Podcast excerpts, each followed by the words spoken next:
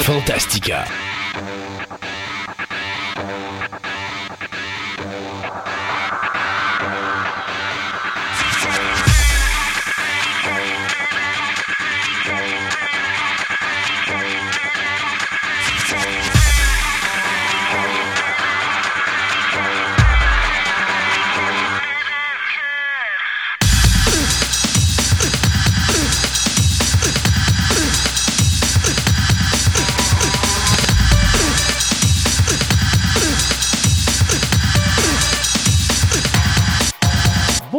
Mesdames et messieurs, bienvenue à cette nouvelle édition de Fantastica.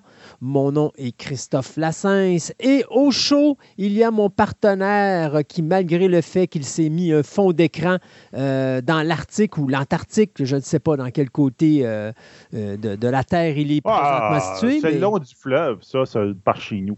Ah oui. OK, ben tu as beaucoup de glaçons, puis je trouve qu'il fait beaucoup trop chaud chez vous comparativement à ce qu'il fait en réalité à Québec. Ah, ouais, ben ça, ça c'est l'optimistique. J'espère que ça s'en vient vers là. le, soleil fait fondre la neige. J'espère qu'elle va finir par sacrer son camp. Ben, écoute, euh, rendu au début du mois de mars, je te dirais qu'il y a de fortes chances. Oui. Hey, euh, J'en viens un petit peu sur un sujet euh, avant qu'on embarque sur les sujets d'émission.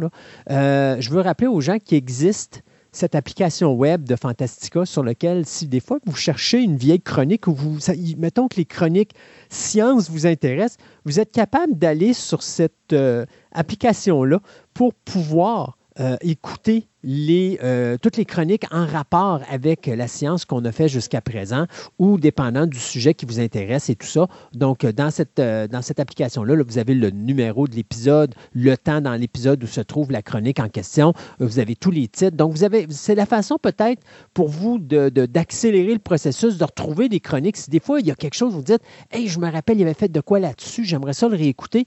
parce que c'est sûr que là, on est rendu à la 123e émission aujourd'hui. Euh, c'est sûr qu'à quatre chroniques par émission ou trois chroniques maintenant, ben ça commence à faire du stock. Euh, puis on a touché pas mal de sujets depuis qu'on a créé euh, ce nouveau concept de Fantastica. Donc, des fois, vous voulez entendre parler de quelque chose, vous voulez réécouter une chronique en particulier, n'oubliez pas que l'application web est là pour vous, pour vous aider à aller plus vite, à retrouver ces, dites, ou ces dix podcasts ou ces dites chroniques. Ceci dit, aujourd'hui, nous allons parler de plein de sujets passionnants. Euh, d'abord, Sébastien, tu vas nous parler euh, de comment la Lune a été créée à partir d'aveugles qui se sont mis à voir. Euh, n'importe quoi. C'est une chronique de n'importe quoi. Donc, non, ça passe à part. On va parler de la formation de la Lune, comment que la Lune a été, ou comment qu'on pense que la Lune s'est formée. on va parler d'aveugles qui ont l'opportunité aujourd'hui de pouvoir retrouver la vie, du moins un certain type de vue. Et finalement, ben, ça donne bien avec la période dans laquelle on vit, une période très stressante avec ce qui se passe en Ukraine. Donc, on va parler du, euh, VR militaire, donc euh, la réalité 3D au niveau du militaria. Euh, donc, ça, je trouvais que c'était adéquat qu'on parle de ça aujourd'hui avec tout ce qui se passe. Du côté des jeux vidéo, eh bien, Julien va être avec nous pour nous parler du RPG tactif. Et finalement, eh bien, on a une nouvelle chroniqueuse. Écoute, on vient, ça fait deux mois qu'on a commencé la nouvelle année. Alors, je voulais apporter du renouveau, un nouveau souffle. Et on a une nouvelle chroniqueuse dans le ciné Nostalgie. C'est pas que Tom s'en va, c'est juste que de plus en plus, j'essaie d'avoir, pour avoir plus de variété, j'essaie d'avoir ben, maximum deux chroniqueurs par chronique, question de des fois là, apporter une nouvelle dynamique dans ces chroniques-là. Et donc, dans le ciné Nostalgie, ben, à un moment donné, euh, Marie-André est une personne que j'ai appris à connaître dans les clubs vidéo à l'époque où elle travaillait euh, au club vidéo sur la rue Cartier. Et à un moment donné, bien, elle est devenue une de mes clientes. Et euh, à un moment donné, j'y ai posé la question. J'ai dit, ça tenterait-tu de faire ça? Parce que je sais que tu connais le cinéma, puis ça pourrait être le fun. Euh, fait qu'elle a dit oui. Et puis donc, aujourd'hui, on va avoir sa première chronique, qui est assez longue. C'est quand même une chronique où est-ce qu'on va parler des débuts de euh, M. Brian De Palma. Donc, ses deux premiers films, soit Murder ou La Mode, et aussi Phantom of Paradise. Donc, c'est ce dont on va vous parler aujourd'hui à Fantastica. Bien sûr, Sébastien, comme on fait depuis quelque temps, on parle de notre sujet de la bisemaine, parce que maintenant, on a une émission, ben, on a toujours une émission aux deux semaines, mais on parle d'un sujet en début d'émission. Et là, ben, ça me tentait de parler de ce conflit qui vient de se faire à Hollywood euh, entre M. Euh, Dylan Puzzle et M. Peter Dinklage. Bon, d'abord, pour commencer, qui est Peter Dinklage?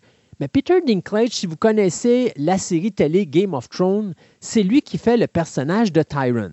Donc, vous aurez compris qu'ici, on parle de euh, nains. Donc, on parle de gens qui sont atteints de nanisme. Donc, Peter Dinklage était bien sûr la personne ou le nain dans la série Game of Thrones. Et on parle aussi de Dylan Puzzle. Qui est Dylan Puzzle? Bien, pour ceux qui connaissent la lutte professionnelle, principalement la WWE, eh bien, c'est lui qui faisait le personnage de Hornswoggle. Donc, Hornswoggle, si vous vous rappelez, il était avec Fit euh, Finlay et euh, il faisait euh, un leprechaun. D'ailleurs, c'est drôle parce que quelques temps plus tard, ils vont interpréter le leprechaun dans la nouvelle franchise ou les nouveaux films qui vont sortir de cette franchise-là. Donc, on parle de deux personnes ici qui ont une vision très différente l'un de l'autre de ce qu'on doit faire avec l'univers qui touche les, gens atteints de nanisme à Hollywood. Et comment ça a parti, ce bordel-là? Bien, ça a parti de la façon suivante. Euh, Peter Dinklage est sur un podcast qui s'appelle WTF, ou si vous préférez, excusez le, mot vulgaire, mais what the fuck. Et donc, à un moment donné, se trouvant en studio, il se met à critiquer Disney et l'idée que Disney va faire un film ou un remake du film d'animation de 1937, Blanche-Neige et les Sept Nains. D'abord, il est fâché parce qu'on donne le rôle de Blanche-Neige à une femme latine ou latino. Puis après ça, ben, il se dit, c'est quoi l'idée à Disney de refaire une histoire où tu as euh, sept nains qui sont euh, pognés dans une même cabane? Euh, c'est quoi l'idée de, de, faire une idée aussi niaiseuse que ça? Bon, est-ce qu'on est d'accord avec ça? Écoute, c'est Blanche-Neige et les Sept Nains, c'est un conte. C'est le premier film d'animation. Disney est parti sur on veut refaire nos films d'animation en personnages réels. Donc, on voulait ramener les Sept Nains, puis justement faire en sorte qu'on aurait cette personne atteinte de nanisme qui aurait la possibilité d'avoir un emploi à Hollywood. Et faites-moi confiance, les gens qui sont atteints de nanisme présentement, avoir un job à Hollywood, ça court pas les rues. Ben non. Ils sont bien contents. Ils sont bien contents.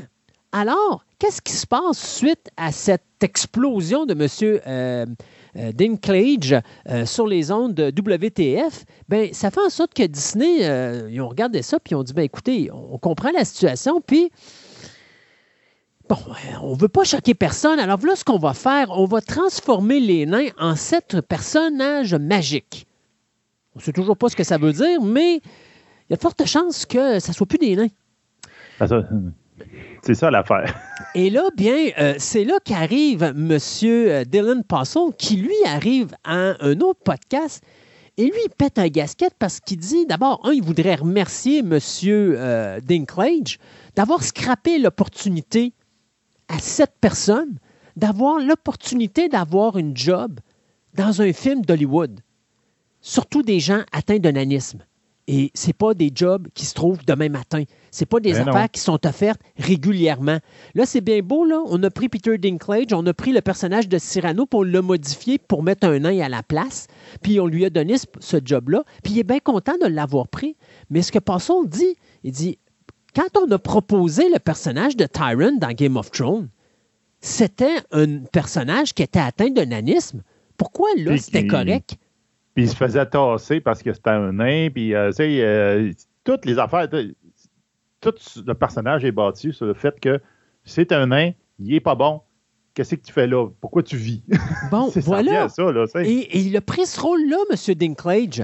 Pourtant, si on se fie à lui, lui, il trouve que c'est complètement ridicule de retourner avec des, histoires comme ça, où est-ce que les nains sont réduits euh, à moins que rien d'une certaine façon, parce que pour lui, les nains là-dedans, euh, c'est juste des, arriérés qui restent dans la même cabane, puis qui font des jobs réguliers euh, d'esclaves, alors que du côté de Passau, lui, il dit non, c'est pas le même, faut le voir. Faut voir ça comme étant des gens qui sont dans la classe ouvrière puis qu'ils ont, ont une raison d'être qui est de plus en plus importante, d'autant plus qu'ils sont dans le titre du film. Ce qui est encore là beaucoup plus important est de souligner ça. Donc, ça a créé cette espèce de, confrontation entre les deux hommes. Et moi, ce qui m'a dérangé un petit peu dans l'époque de ben, dans le commentaire de Dinklage, lorsqu'il traitait justement euh, Disney quasiment d'arriéré de refaire une histoire comme ça et toute le kit, c'est qu'à un moment donné, il dit Ouais, mais minute là, ça sert à quoi, moi, euh, que j'aille fait tout ce travail-là pendant des années? J'ai pas fait avancer la cause des nains à Hollywood. Et là, il dit Est-ce que ça veut dire que je suis pas important? Et là, je voudrais peut-être rappeler à M. Euh, Dinklage qu'avant lui, il y avait un autre grand homme qui était un nain, qui a fait sa place à Hollywood, puis qui a probablement, tant qu'à moi, dans l'histoire des nains à Hollywood, a été l'homme le plus important pour, la représentation des nains Hollywood. C'était Warwick Davis. Le gars qui a fait Wicked dans Star Wars, qui a fait Willow, qui a fait le Leprechaun dans les films de Leprechaun. Il a même joué dans Labyrinthe, euh, où est-ce qu'il faisait un gobelin. Il a même joué à côté de David Bowie. Donc, c'est pas, c'est pas n'importe quoi, là. Puis, tu l'entends pas, euh, Warwick Davis, commencer à chialer lorsqu'il y a des gens qui, ont des rôles à Hollywood. Au contraire, il fait la promotion pour que les gens qui sont atteints de nanisme aient l'opportunité à Hollywood d'avoir des jobs parce qu'il sait que c'est pas facile de percer à travers ça. Et ça me ramène à Dylan Passel, parce que Dylan Passel, à un moment donné, il a fait un commentaire que j'ai trouvé tellement intéressant.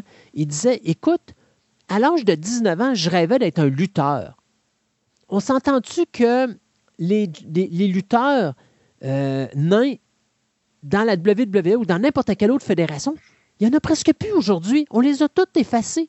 Ils n'existent plus. Avant, tu en avais régulièrement. C'était un peu comme les matchs de femmes, c'était des combats qui étaient pour divertir la foule, parce que la majorité du temps, les nains se pognaient avec l'arbitre, puis on faisait tomber l'arbitre, puis les gens riaient, puis c'était comme des gens de cirque. Et à un moment donné, il se fait offrir le rôle de euh, Hornswoggle dans la WWF, un rôle qu'il a tenu pendant plus d'une dizaine d'années. Comme il dit, pendant dix ans, j'ai réalisé mon rêve d'être dans une des plus grandes fédérations de la lutte professionnelle, à côté de stars comme The Rock, Stone Cold Steve Austin, Triple H, Fit Finlay, tous des grands noms, Rey Mysterio, tout ça, Batista, tout ça, Ric Flair. J'ai eu la chance d'être à côté de ces gens-là, chance que j'aurais jamais eu si j'avais eu une réaction comme euh, justement M. Dinklage a eu, c'est-à-dire, ben là, je vais faire le rôle d'un leprechaun dans la lutte professionnelle, tu parles donc d'une imbécilité. Non, ça m'a donné l'opportunité d'avoir un job. Et, et, ça, en plus, ça me fait rire parce que dans le même podcast qui s'appelle Daily Mail, il y a deux autres personnes atteintes de nanisme qui se sont présentées dans les semaines suivantes, qui s'appellent Katrina Kemp et Jeff Brooks, qui ont dit exactement la même chose que Passo. C'est quoi qui a passé dans la tête de Dinklage? Il nous coûte des jobs à Hollywood en faisant des commentaires stupides comme ça, au lieu justement de dire OK, c'est plate que ce soit quelque chose euh, de 1937 puis que ce soit dans cette ambiance-là, mais quel plaisir de voir qu'enfin, on offre des postes ou la possibilité à des gens atteints de nanisme d'avoir un emploi dans une grosse super production de Hollywood. Ah, c'est garde. Je trouve qu'il s'est mis le, pied dans la bouche, là, carrément. Là. Il n'aurait pas dû. En tout cas, tu, tapes peut-être un clou. C'est pareil comme les Noirs au cinéma, etc. oui, il y a des. Films ou des affaires de même que tu dis pourquoi ça?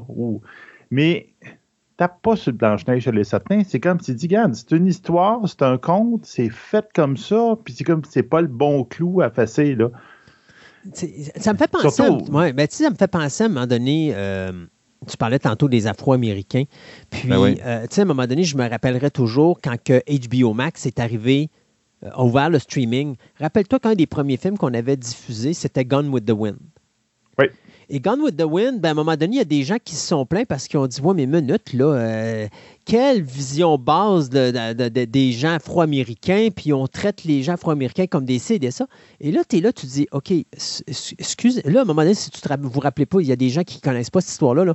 HBO Max avait dit qu'il allait retirer à vie le film de Gone with the Wind, puis qu'on allait carrément éliminer ce film-là de l'histoire parce que justement, ça atteignait, euh, comment je pourrais dire, ça, atteignait un côté, le côté euh, racial euh, face aux Afro-Américains. Et là, ce qui s'est passé, c'était totalement le contraire, parce que quand on a vu qu'on allait enlever le film de l'histoire, tout le monde s'est pitché sur Amazon.ca ou Amazon.com, puis on s'est mis à, acheter le film Gone with the Wind pour garder une copie de ce film-là, parce que c'est un des plus grands films de toute l'histoire du cinéma. Ben oui, c'est ça. Puis c'est une partie de notre histoire. Exact. Et là, si tu, oublies ton histoire, tu, es condamné à la répéter. À la répéter. Et, ah. et là, tu te dis, hey, c'est parce que le film a été fait en 1939. Êtes-vous capable de revenir en arrière, s'il vous plaît?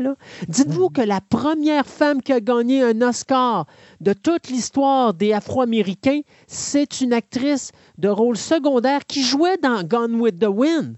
Il est-tu important ou il n'est pas important, ce film-là? Ben La première femme afro-américaine, le premier afro-américain à gagner un Oscar à Hollywood, c'est une femme qui a joué dans ce film-là. Vous voulez rayer ce film-là de l'histoire? C'est le film le plus important de l'histoire du cinéma ou un des plus importants.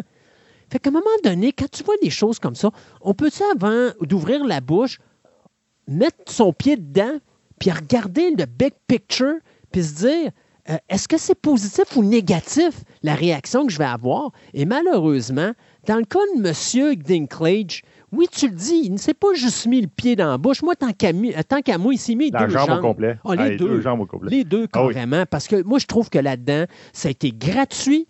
Ça a été très nombriliste. Il a pensé à sa personne en disant Oui, mais moi, moi j'ai une place à Hollywood. Ouais, mais t'es pas tout seul.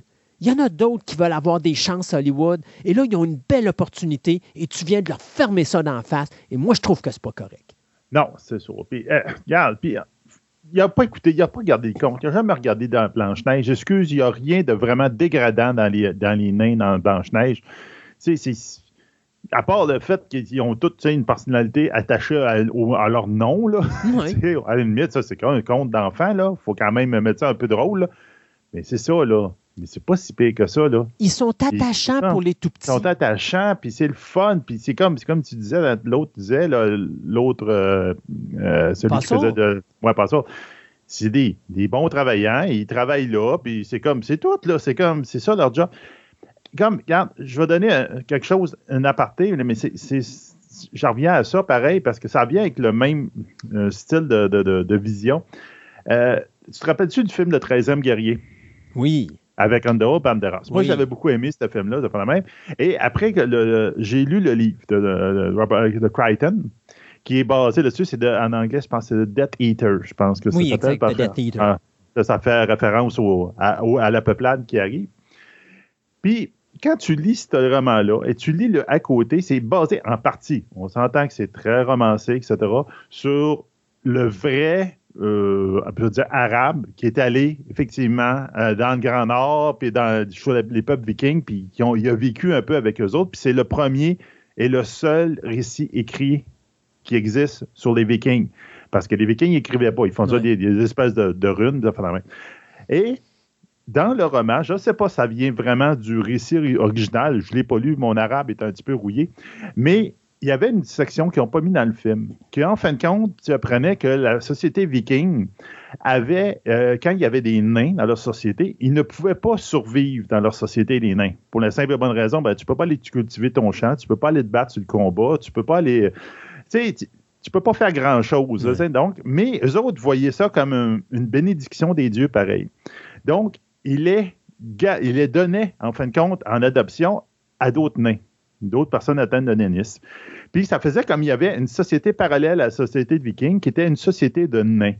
C'est d'où un peu le mythe des nains dans Love of the Rings, des affaires que ces personnes-là, pour vivre, pour survivre, comme tu disais, ils ne peuvent pas cultiver la terre, des affaires donc ils faisaient du troc. Donc, il dit Donne-moi tes patates, donne-moi de, la de, de, la viande, et en retour, je vais te faire la seule chose que je peux faire à cause de ma grandeur, je veux faire du crafting. Donc, il, il travaillait, il faisait des. Euh, effectivement, il faisait de l'or, il faisait des, armes, il, était capable de faire des. Tu euh, vraiment de la construction. Puis ça, il, échangeait ça aux Vikings. Et d'où venait le mythe du, nain dans Love of the Ring, qu'eux autres ont, de l'or, ils minent, ils, construisent des meilleures armes parce que justement, ils étaient avec les Vikings. Puis les Vikings, tu disais, hey, ils sont bénis des dieux, puis ils nous donnent des armes, donc ils sont encore meilleurs que les nôtres que nous autres, on peut construire. Mm-hmm. Tu sais, je ne sais pas à quel point ça vient de l'histoire, mais j'adorais cette vision-là et j'ai tout le temps regretté que cette section-là n'a pas été dans le, roman, puis ça aurait été extraordinaire, ça aurait été une belle, un beau petit moment. Parce que c'est eux autres qui fournissaient les armes justement euh, à l'équipe pour pouvoir aller battre les, méchants, etc. Donc c'était un petit parti, mais je voyais, il y a une autre vision à ça. Tu peux l'emmener autrement, tu peux l'embellir dans Disney, alors que Disney, là, il part sur une autre terrape et dit, on va en faire, gars, je dis n'importe quoi, là, ils vont en faire des fées.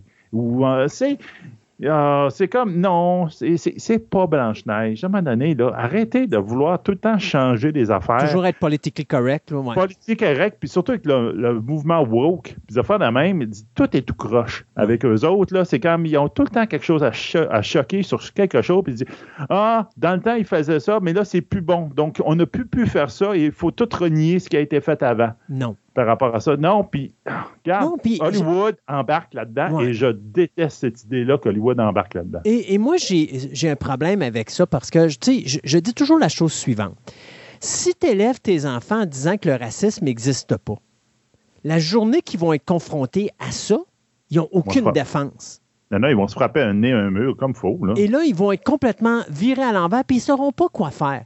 Si tu leur montres les conséquences du racisme, tu les prépares à se défendre et tu les prépares à, se battre contre ça. Parce que justement, c'est une question d'éducation. Il y a deux choses dans la vie que tu peux faire quand tu es confronté à un problème. Tu peux être un chicken, puis te sauver, puis faire comme si ça n'existe pas, mais ça va te rattraper à un moment donné. Ou encore, tu peux confronter, puis tu peux tout simplement apprendre de tes erreurs. Là, présentement, on vit dans une société qui ne veut pas apprendre de ses erreurs. Elle veut juste vivre dans un monde parfait mais savez-vous quoi? Le monde y est loin d'être parfait. Puis un jour, il y a des rednecks, excusez l'expression, qui vont arriver, puis eux autres, ils vont vous ramasser parce qu'eux autres, ils ont vécu de l'autre bord. Puis eux autres, là, ils ont été élevés comme ça et vous n'aurez aucune arme pour vous défendre parce que vous ne croirez pas à ça, parce que vous voulez dire, dans mon univers, ça n'existe pas. Et, et, ça, moi, je trouve que c'est dangereux. Je trouve que c'est, on est dans une période extrême. Je comprends l'idée d'améliorer la société. Oui, s'il vous plaît, mais la façon de l'améliorer, c'est pas de le cacher, c'est de le montrer. Il ne faut pas non plus euh, montrer ça ridicule, là, euh, mais c'est de montrer à quel point. Tu sais, moi, j'ai vu des œuvres, j'écoute régulièrement, je te dirais une fois toutes les deux ou trois ans, la série Roots ou Racine. Ben oui, très bonne. Qui est horrible. Au niveau du racisme, puis au niveau ah. de l'esclavage, c'est une série qui est totalement horrible à regarder. Mais savez-vous quoi? Une fois que vous avez vu ça, vous avez compris c'était quoi le racisme. Puis c'est fait pour la télévision. Donc oui, c'est très basic. Là. C'est, pas fait très cruel. Puis c'est pas fait pour déranger puis, puis rendre les gens mal à l'aise. Mais c'est quand même une, une vision qui est dure de ce qu'était le racisme et l'esclavage à l'époque. Et c'est comme ça que tu apprends et c'est comme ça que tu dis, hey, ça, c'est des êtres humains. Moi, me mettre à leur place, je ne voudrais pas vivre ça. Fait que, sais-tu quoi? Je vais apprendre de ce que je viens de voir. Puis, je ne ferai pas jamais revivre ça à des Afro-Américains. C'est la meilleure façon de l'apprendre. Pas de, dire, hey, savez-vous quoi, il faut qu'on élimine Racine de la télévision. Il ne faut plus jamais qu'on présente des documents comme ça. Ça va, euh, c'est pour faire la promotion du racisme. Non, c'est pas faire la promotion du racisme, c'est le contraire. On vous le montre pour vous montrer à quel point c'était horrible, pour que vous appreniez de ces erreurs-là, puis pas les refaire. Il ne faut pas les refaire, c'est ça qui est important. Et, c'est ça la problématique avec M. Euh, Dinklage. Ce que je trouve plate là-dedans, c'est que Walt Disney avait une belle opportunité, une très belle opportunité de mettre des gens atteints de nanisme en avant-plan et de faire en sorte que les jeunes enfants d'aujourd'hui voient des personnages et si on prend les nains et qu'on les met vraiment importants dans l'histoire, ben là, les nains sont pas juste quelque chose pour amuser les jeunes. Non, non, non, non. Attention, ces gens-là sont aussi importants que des gens de taille normale dans la société. Et comme je disais tantôt, chaque individu dans n'importe quel milieu, que ce soit de n'importe quelle orientation, savez-vous quoi? Ils ont tous une place dans notre société et ils sont tous aussi importants les uns que les autres. Et si vous vous moquez, et moi j'ai toujours eu ce, discours-là, la journée que tu vas te payer la gueule d'un individu parce qu'il est ci ou parce qu'il est ça, un jour tu peux avoir un accident et c'est cet individu-là qui est à côté de toi et c'est lui qui peut te sauver la vie ou te laisser crever. Oui, regarde, tout, tout est dû. Là. Ça, à un moment donné, tout ce que tu, ce que tu fais, ça va te revenir dans le face. D'une manière ou le karma. Alors, tous les gens ont une place dans notre société. Tous les gens sont aussi importants et la meilleure façon de le démontrer, ben, c'est de le regarder ou de le lire ou de le voir. Mais ce n'est pas de le camoufler ou de le cacher ou de dire, ben, c'est quoi cette idée retardée d'aller mettre des nains dans un film de Blanche-Neige parce que les nains, ils vivent tous dans la même cabane, puis c'est comme, ils travaillent comme des esclaves, mais savez-vous quoi? Ils travaillent, puis leur nom, il est dans le titre du film, puis bon sang, ça donne l'opportunité à sept personnes qui sont pas capables d'avoir des jobs Hollywood d'avoir une opportunité de non seulement en avoir une, mais il y en a peut-être une de ces sept-là, peut-être deux de ces sept-là, peut-être les sept qui vont se démarquer. Puis là, ça va ouvrir d'autres postes à Hollywood parce qu'on va dire Hé, minute, quel talent qu'ils ont, ces gens-là. On peut leur donner d'autres rôles, au même ben titre que Dinklage a eu sa chance, il en a profité, puis aujourd'hui, il y a d'autres rôles à Hollywood. C'est ça. Ah non, c'est étonnant, ça, cette hmm. affaire-là, là, mais ça. Ben, c'est ça. un gros sujet qu'on avait à parler, puis il fallait que ça sorte. Oui, oui. Euh, on s'arrête, euh, ben, on va tout de suite à notre première chronique de l'émission, donc avec toi, Sébastien, où on va parler science, et puis après ça, on s'en vient avec notre premier bloc de nouvelles, d'autres euh, chroniques, et on s'en va en fin d'émission avec notre table ronde et ce que Sébastien nous a mis sur notre Twitter.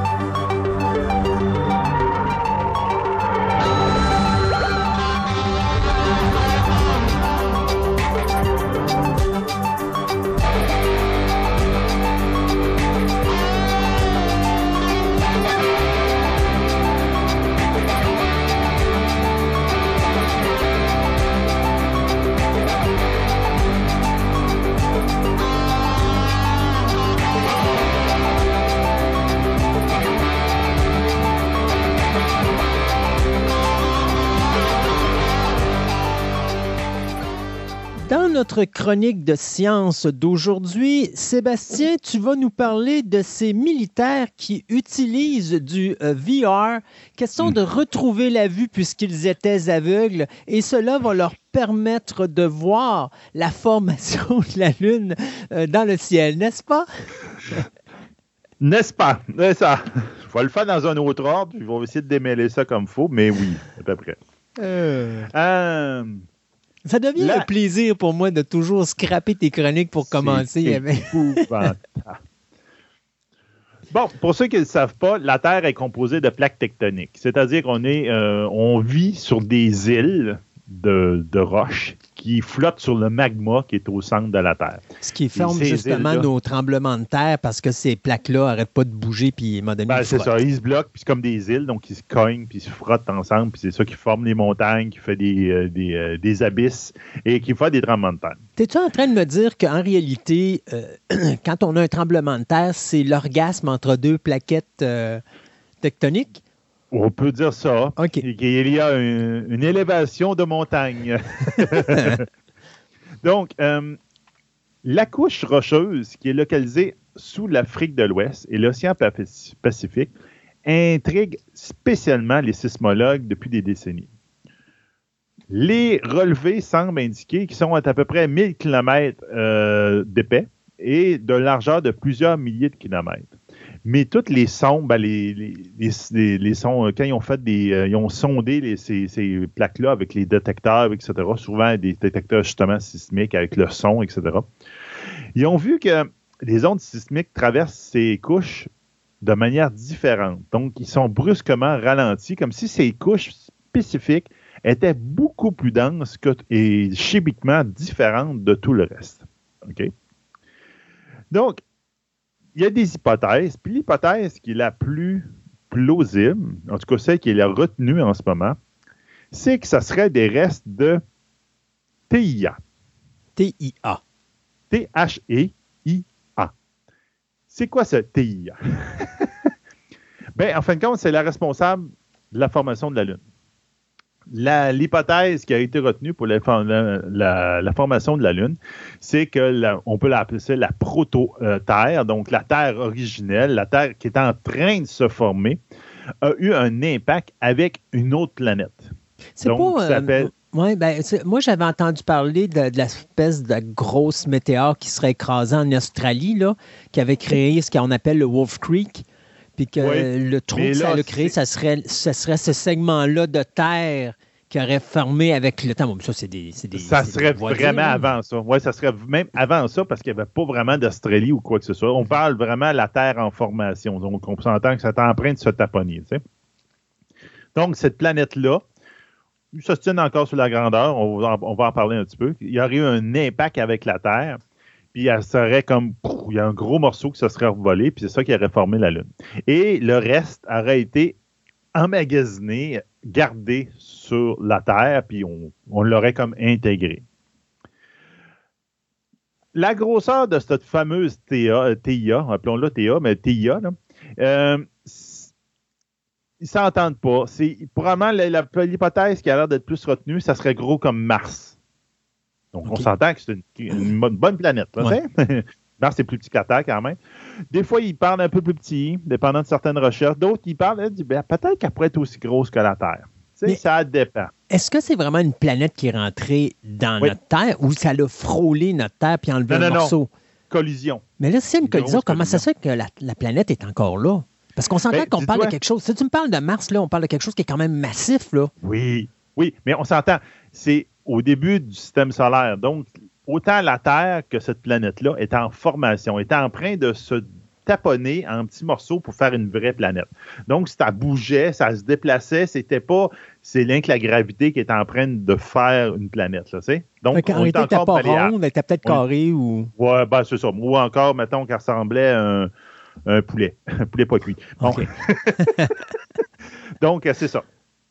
Euh, ce qui, les hypothèses qui arrivent en ce moment, c'est que cette protoplanète-là, Théa, euh, aurait été beaucoup plus dense. Et euh, un, avec les constatations qu'ils font sur la Lune, donc le, peu de roches qu'on a, appelé, on a amené avec Apollo, la même, qui ont été analysées, c'était probablement une planète qui contenait pas d'eau, ou quasiment aucune eau, et, qui était très dense. Donc, c'est une planète probablement, justement, qui était faite constituer beaucoup de fer, ça fait la même, OK? Quand il y a un impact avec la Lune, ce qu'ils pensent, c'est qu'il y a eu une vaporisation de tout ce qu'il y avait dessus. Et donc, euh, à cause de l'impact, il y a eu beaucoup de chaleur qui a été dégagée. Et tout le matériel léger, fait la même, s'est mis en orbite et a donné la Lune. C'est pour ça que le monde, c'est comme ça que les scientifiques expliquent un peu la composition de la Lune, qu'il n'y a pas d'eau, il n'y a aucune trace d'eau sur la Lune, parce que justement, elle a été formée par quelque chose en fusion, mm-hmm. et que c'est toutes les petites particules qui était très légère, donc pas de fer, ou presque, c'est la Lune est extrêmement pauvre, en, tout en minéraux très lourds, qui eux autres, ils auraient volé dans les airs, puis c'est ça qui aurait fait la, Lune. Alors que tous les minéraux extrêmement denses, très pesants, le fer, les affaires de main, eux autres sont restés dans la croûte terrestre. Et tranquillement, ça serait amalgamé et aurait donné le fameux, les, leurs fameuses deux anomalies de plaques tectoniques qui se, situent en dessous de l'Afrique du Sud et l'océan Pacifique. Donc, ça, c'est l'hypothèse qui arrive à faire. On s'entend que c'est beaucoup d'hypothèses. Il y a des recherches, même très récentes, 2020, etc., qui disent Ah, peut-être qu'elle n'est pas aussi épaisse qu'on pense, peut-être qu'elle est juste une centaine de de, kilomètres d'épais, pas 1000. Donc, peut-être que l'épaisseur leur donne l'idée de quelle est la grosseur de TA quand, quand c'est crogné sur nous autres. Et je te dirais que c'est beaucoup une des, une affaires qui drive la NASA pour aller sur la Lune. Parce qu'ils veulent analyser plus que les deux, trois petites roches qu'ils ont eues d'Apollo. Ils veulent analyser plusieurs euh, roches. Ils veulent même aussi aller au pôle sud de la Lune pour aller voir des cratères qui sont là. Et ils sont en compétition avec direct avec la Chine, qu'eux autres aussi veulent envoyer du monde là pour essayer de voir c'est quoi. comment, avec ça, on serait capable de comprendre l'origine de la Terre. La Chine, est-ce qu'il y aurait, ouais, puis est-ce qu'il y aurait d'autres choses au niveau de la Chine? Parce que moi, il me semble que la Chine veut aller là, mais est-ce que c'est pas pour justement euh, avoir un avantage, euh, comment je pourrais dire, militaire d'une certaine façon? Oui, ben, il y, a, une, encore là, c'est des hypothèses, là, je te dirais. Euh, la Lune, la Lune, effectivement, n'est pas riche. C'est pour ça qu'on n'y a pas retourné bien ben fort jusqu'à les dernières années que ça repognait un peu de, la vigueur.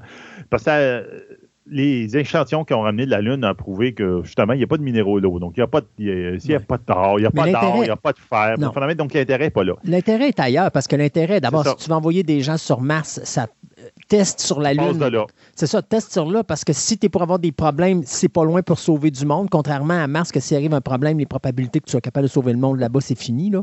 Donc, il faut que tu penses à toutes les, situations qui pourraient survenir négatives, faire des tests et tout ça. Mais tu as aussi cet avantage-là militaire, parce que veux, veux pas, euh, mettre des missiles à cet endroit-là, euh, tu es bien positionné. Ben oui, c'est ça vous avez qu'à regarder un peu, c'est quoi la série qui joue sur Amazon, là, où, en fin de compte, ils font un what if euh, si les Russes étaient arrivés le premier sur la Lune. Puis là, il y a une euh, course quasiment à la militarisation de la Lune. Mankind, là? Euh, ouais, For All Mankind. For All Mankind, c'est ça. C'est ça, où en fin de compte, tu vois la, la dérive de l'exploration spatiale parce que les Russes sont arrivés en premier, donc ça devient une, une affaire politique. Il faut aller sur la Lune, puis là, ils amènent des guns sur la Lune. Ouais, c'est ça.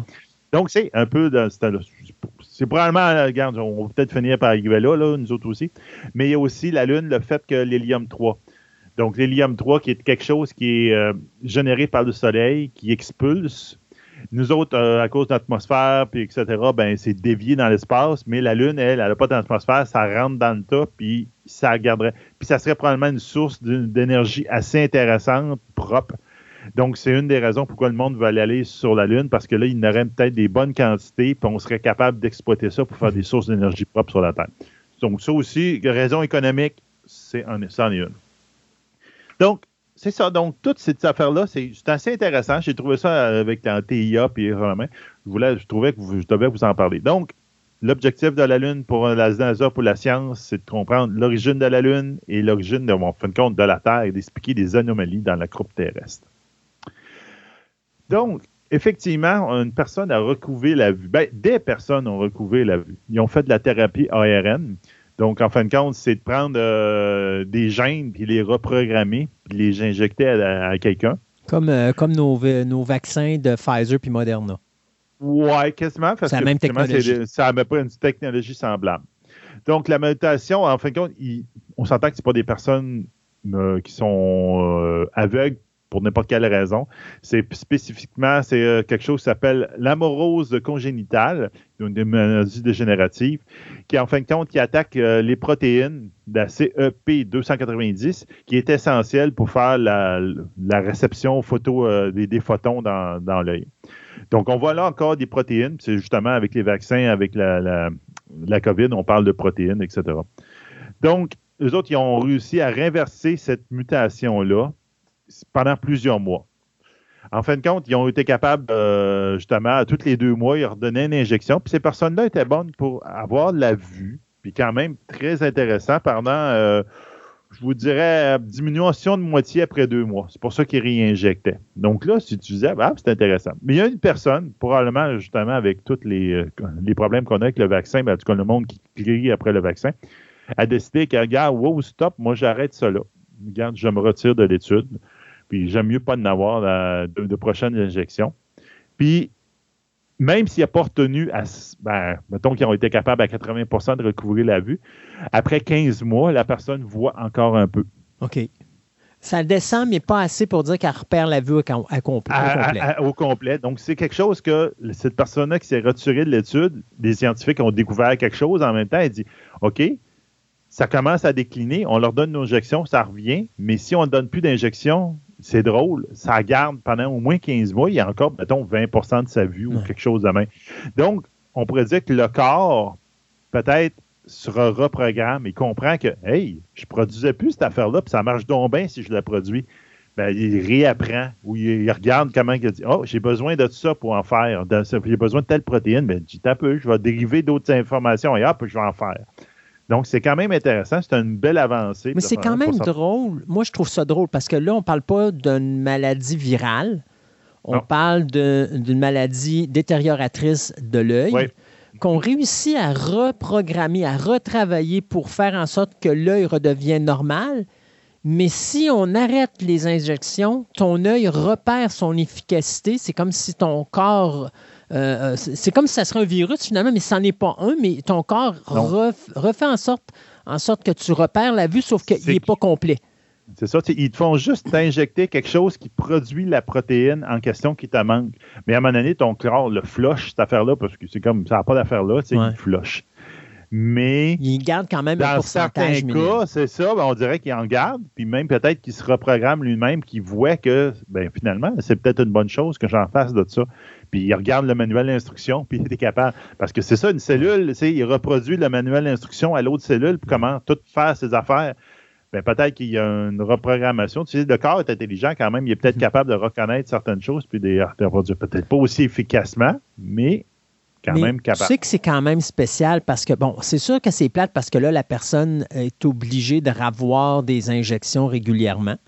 Mais penses-tu qu'une affaire comme ça peut être mise au niveau des cancers et des choses comme ça? Parce que le cancer, c'est une détérioration d'une cellule qui devient cancérigène. Alors, si tu injectes dans le corps des gens une reprogrammation pour faire en sorte que tes cellules arrêtent de se détériorer, tu pourrais d'une certaine façon régler le cancer. Oui, exactement. Mais j'ai vu dernièrement, c'est sorti, je pense, cette semaine, là, euh, euh, donc on est, vers, on est, vers, la fin de l'été en ce moment, euh, puis qu'il avait trouvé que tous les cancers avaient une protéine en commun. Donc ça, ça ouvrait l'affaire à détection du cancer. Première chose, cette protéine-là est présente. Tu as un cancer, je ne sais pas lequel, mais je, ça peut. Mais tu vas en développer un. Oui, c'est ça, tu vas en développer un ou tu en as déjà un qui est en train de se développer. Et c'est possible aussi que là, c'est de comprendre cette protéine-là a rapport à quoi au cancer? C'est-tu mhm. quelque chose que le cancer fabrique pour se nourrir?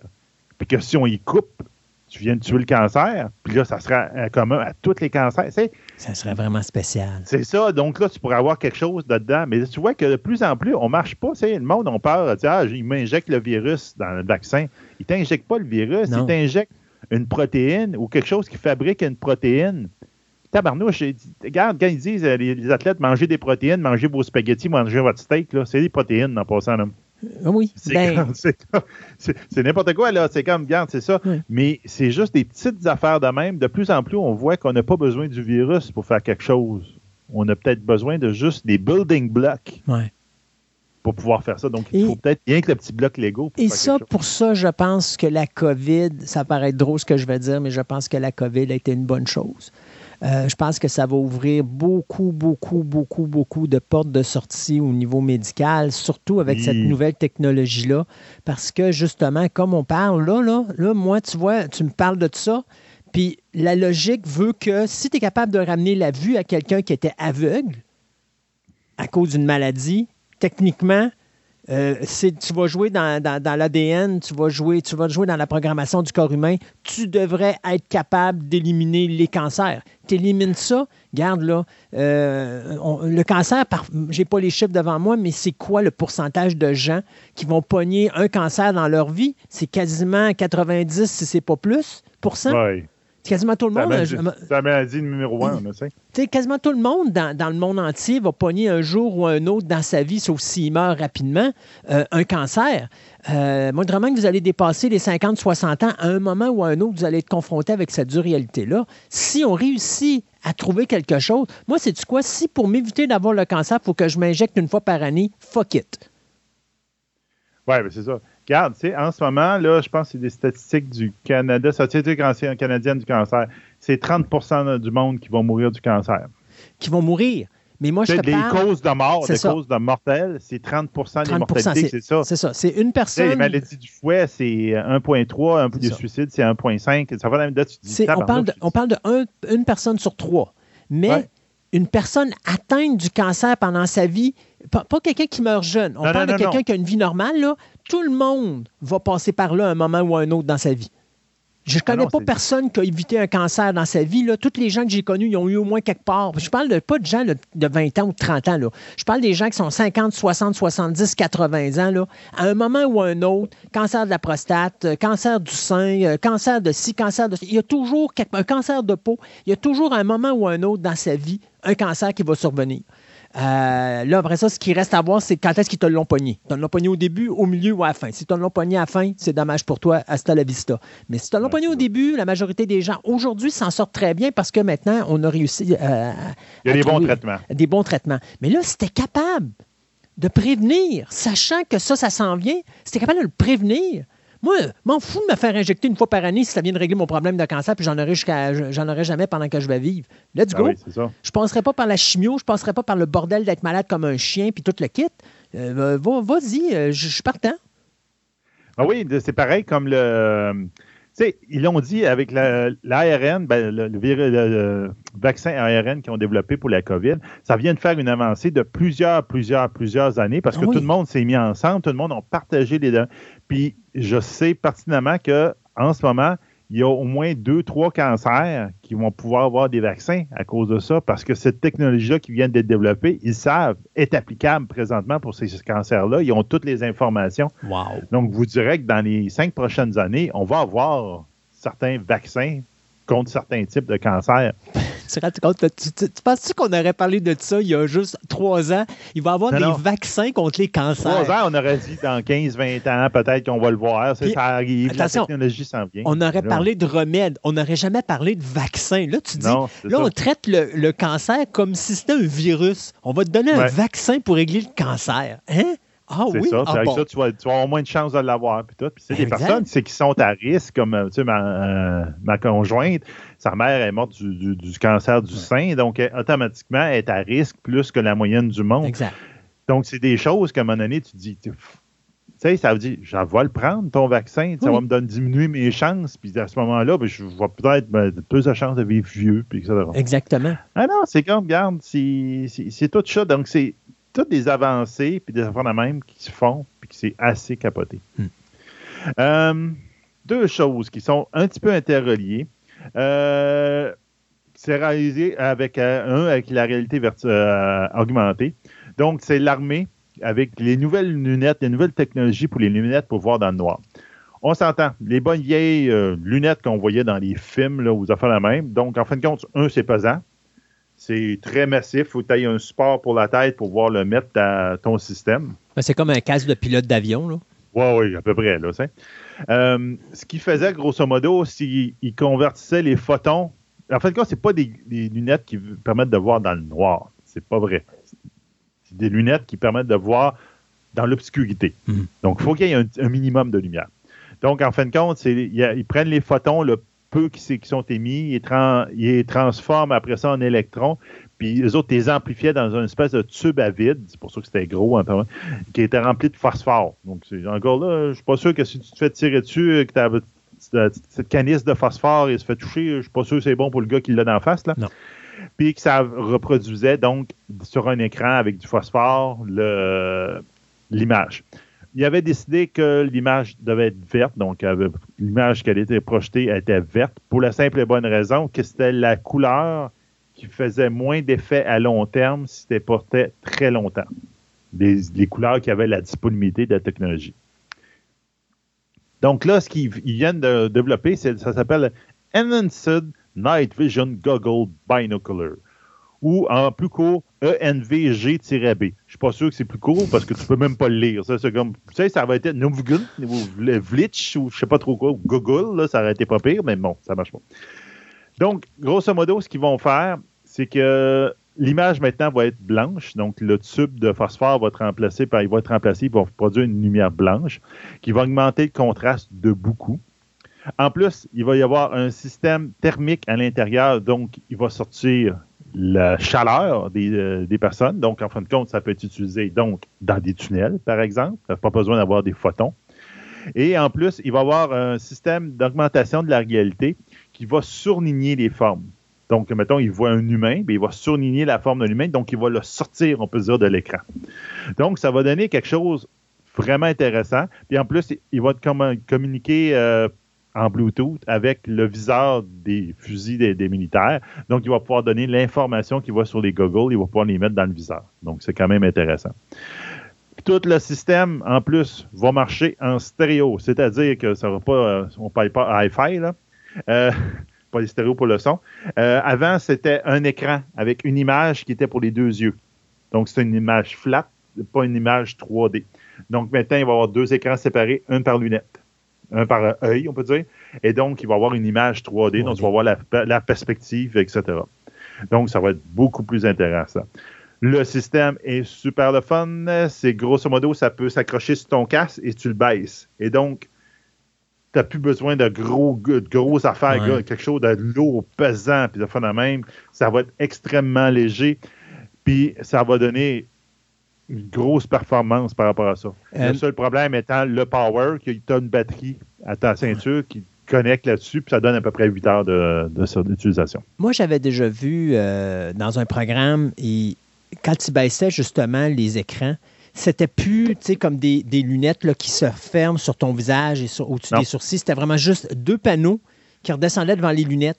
Euh, ça aussi, c'est important parce que, euh, un, ça te laisse ton champ de vision sur les côtés pour te permettre. Exactement. Puis, euh, tu sais, c'est une technologie que je trouve vraiment hallucinante parce que tu n'es plus obligé d'être dans l'obscurité totale pour voir ton effet 3D. Tu peux avoir un effet 3D à travers juste ces petites plaquettes. Moi, je trouve ça vraiment superbe. Non, c'est vraiment impressionnant comme mm. technologie. Puis ça, ça, va, je te dirais, aider beaucoup les militaires dans leurs opérations, etc. Dans, un compétiteur, justement, là, on parle de réalité virtuelle, de phénomène. Donc, un compétiteur qui est en train de se dessiner. Mettons qu'il y a les eh, belles. Excuse-moi, est-ce qu'on parle de réalité virtuelle ou de réalité augmentée? Lui, dans cela, c'est plus réalité euh, augmentée, dans le cas des militaires, effectivement. Réalité virtuelle, là, cette fois-là, euh, mais vraiment au balbutiement. On se rappelle du film Inception, ou encore, moi, je trouve que c'est encore plus le film, le vieux film, très mauvais, me semble, Brainstorm. non, Brainstorm, il était très bon. Excusez, c'est c'est autre que j'avais. J'avais, non, la, la, Mais Brainstorm, c'était quelque chose d'autre parce que Brainstorm, il enregistrait euh, toutes les informations, que ce soit virtuelles ou même les, ce que tu ressentais. Puis quand tu penses, ça c'était des grosses, des gros rubans de film là, qui étaient, c'était, épais. Et euh, quand tu t'assoyais dans la machine, tu te mettais le casque. Si quelqu'un avait une crise cardiaque, non seulement tu survivais ce que la personne vivait, mais tu vivais les sensations. Donc, toi aussi, tu avais une crise cardiaque.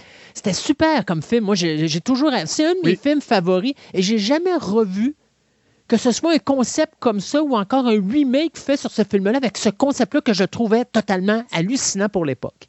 Non, il était vraiment, vraiment très bon, ce mm. film-là. Puis là, c'est ça, tout le film tournait autour du fait qu'il y a quelqu'un qui était mort avec le casque à la tête. Puis là, il y a, les bobines, il n'y a personne qui voulait. C'était trop dangereux pour aller les voir, ben, justement. c'est parce qu'à cause du fait que tu avais les sensations, mais à un moment donné, c'est euh, Christopher Walken. Ton corps lâché. C'est ça, c'est Christopher Walken qui jouait dans, ce film-là. Puis à un moment donné, il a trouvé l'idée de déploguer les sensations physiques, puis j'ai juste voir le visuel. Euh, mais même là, quand ils veulent le ramener, c'est pas évident parce que son corps, ben pas. son corps, mais sa tête est rendue de l'autre bord. Mais c'est, le, concept était vraiment hallucinant. Oui, non, c'était super bon. Donc, le MIT Dream Lab, eux autres sont en train de travailler sur justement un moyen de hacker tes rêves, dans un sens. Donc, en fin de compte, ils sont capables de prendre l'information d'un rêve puis essayer ils, ont l'intention d'essayer de la modifier. Donc, en fin de compte, en ce moment, on s'entend, on est très, très, très dans les balbutiements. Euh, présentement, c'est comme un gant que tu mets, en fin de compte, avec plein de senseurs, qui va détecter quand est-ce que tu es dans tel état dans ton rêve ou dans ton sommeil. Puis en ce moment-là, il va essayer d'induire quelque chose pour essayer de modifier ta manière que tu perçois ton rêve. Donc, par exemple, ils ont fait des tests. Ça ressemble un peu à l'hypnose. Que là, ils ont vu, OK, c'est à tel moment, tu es dans tel moment. Parfait. Là, on t'a envoyé le mot tigre. On te fait dire le mot. Il y a, une, bobine, quelque chose dans la main qui dit le mot tigre. Puis, à peu près 90% du monde voyait un tigre dans leur rêve. OK. Donc, l'idée étant que c'est ça, ils se demandaient, OK, l'expérience avec 50 personnes a super bien fonctionné. Puis là, ils se disent, on peut-tu envoyer, l'idée, eux autres, c'est de faire que pendant ton rêve, on pourrait t'envoyer des ondes positives. C'est entre guillemets, c'est des, pour, dire que tu, te sens bien ou que le matin, tu euh, t'es pas grognon, tu n'as pas besoin de ton café pour le matin pour, pour être parlable. qui a des problèmes parce qu'il passe son temps à avoir des cauchemars, parce qu'il y a des périodes, à un moment donné, tu as des gens qui vont passer des périodes où c'est juste des cauchemars puis ils veulent plus dormir. Tu verrais que Donc, c'est ça, des affaires de ce style-là, de phénomène. Il y a quelqu'un aussi, tu sais, c'est la partie aussi du sommeil qui régénère tes cellules, que, où tu, te reposes le plus. Donc, à ce moment-là, il y en a même une autre chercheuse, elle, elle, veut travailler avec l'odeur. Donc, elle veut faire des odeurs à ce moment-là pour essayer d'induire quelque chose dans ton rêve à ce moment-là. L'idée est toujours d'être capable de faire, bon, on est capable de modifier? Et le but ultime, entre guillemets, étant de est-ce qu'on est capable d'induire un rêve lucide à ce moment-là? Ça veut dire? Est-ce qu'on pourrait trouver un trigger qui fait que tu te rends compte dans ton rêve, je ne sais pas si c'était déjà arrivé, moi j'étais capable quand j'étais jeune, que tu comprends que tu es dans un rêve ben, et tu es capable donc d'interagir avec ton rêve et de contrôler ton rêve. Je peux aller plus loin que ça, je peux contrôler mon rêve parce que ça, j'ai quelque chose que j'ai commencé à faire quand j'ai vu le premier Freddy Krueger en 84. Ou est-ce que justement, tu sais, non, tu rigoles, mais c'est parce que je trouvais ça drôle de voir des gens qui, comme, euh, mettons, euh, Nancy, qui se promène dans son rêve, puis là, Freddy contrôle son rêve, puis là, il faut qu'elle se dise il faut que je me réveille, il faut que je me réveille, il faut que je me réveille. Et j'ai, depuis ce temps-là, j'ai toujours essayé, justement, puis c'est de, la pratique, mais à un moment donné, je suis venu à être conscient quand je dors. Et maintenant, si j'arrive pour faire un cauchemar, je suis capable de me dire là, je vis un cauchemar, il faut que je me réveille. Et je me réveille volontairement avant même d'arriver à cette période où là, je vis mon cauchemar puis que là, mon cœur se met à battre comme un malade. Fait que moi, oui, moi, je suis capable de le faire parce que j'ai de la pratique pour le faire. Ben, tu sais, je dors juste trois heures par euh, trois jours, trois heures et demie euh, à peu près en moyenne. Mais tu sais, au même titre que si des fois je fais des siestes, tu vas dire, hey, là, tu pousses fort, mais je suis sérieux.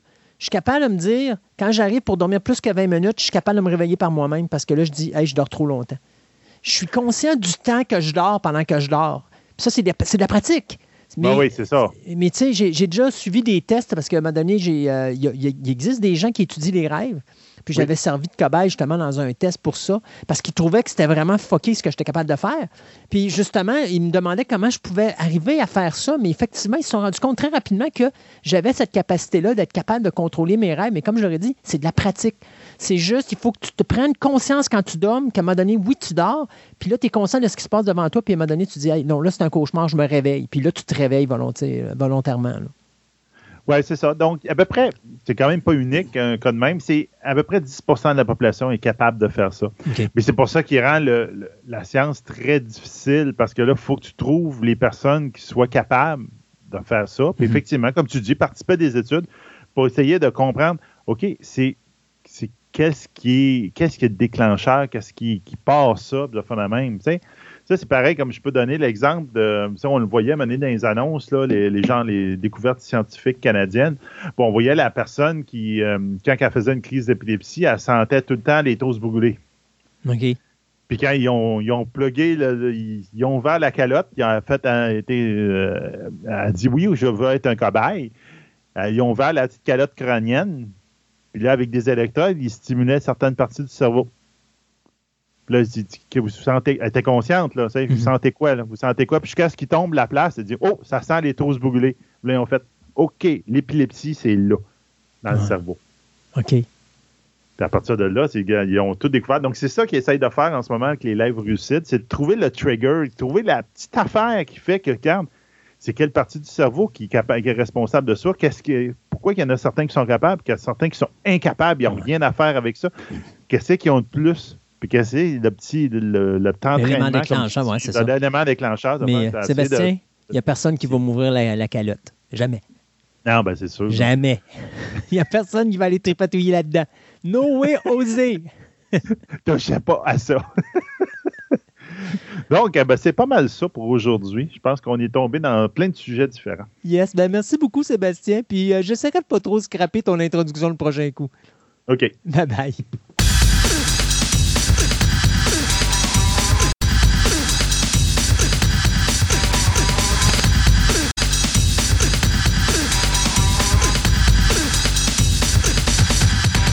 Ce segment de nouvelles vous est présenté par TPM OB et Collection. Vous êtes à la recherche de cartes de sport, de timbres, de monnaies, de cartes Magic, de figurines, de comic books, voire même des cartes Pokémon. Voici l'endroit idéal pour nourrir toutes vos passions. TPM OB et Collection, maintenant réunis à un seul endroit à Québec, soit au centre commercial de Fleur de Lys, 550 boulevard Wilfrid Amel, Québec, ou allez visiter leur site web à boutique tpm.com. Ce segment de nouvelles vous est présenté par Vidéo Centre-Ville, le plus grand club vidéo répertoire de la ville de Québec. Films étrangers, noir et blanc, culte ou blockbuster, plus de 45 000 films disponibles en magasin. Au 230 Marie de l'Incarnation, Québec, ou visitez tout simplement leur site web à vidéocentreville.com.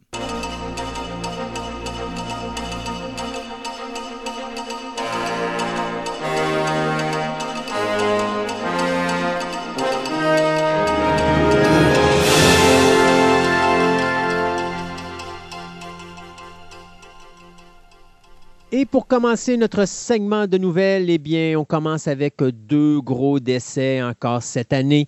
Euh, on a bien sûr le réalisateur euh, tchécoslovaque canadien Ivan Retman qui est décédé dans son sommeil à l'âge de 75 ans. Ça, c'est un gros morceau. Ouais, sniff.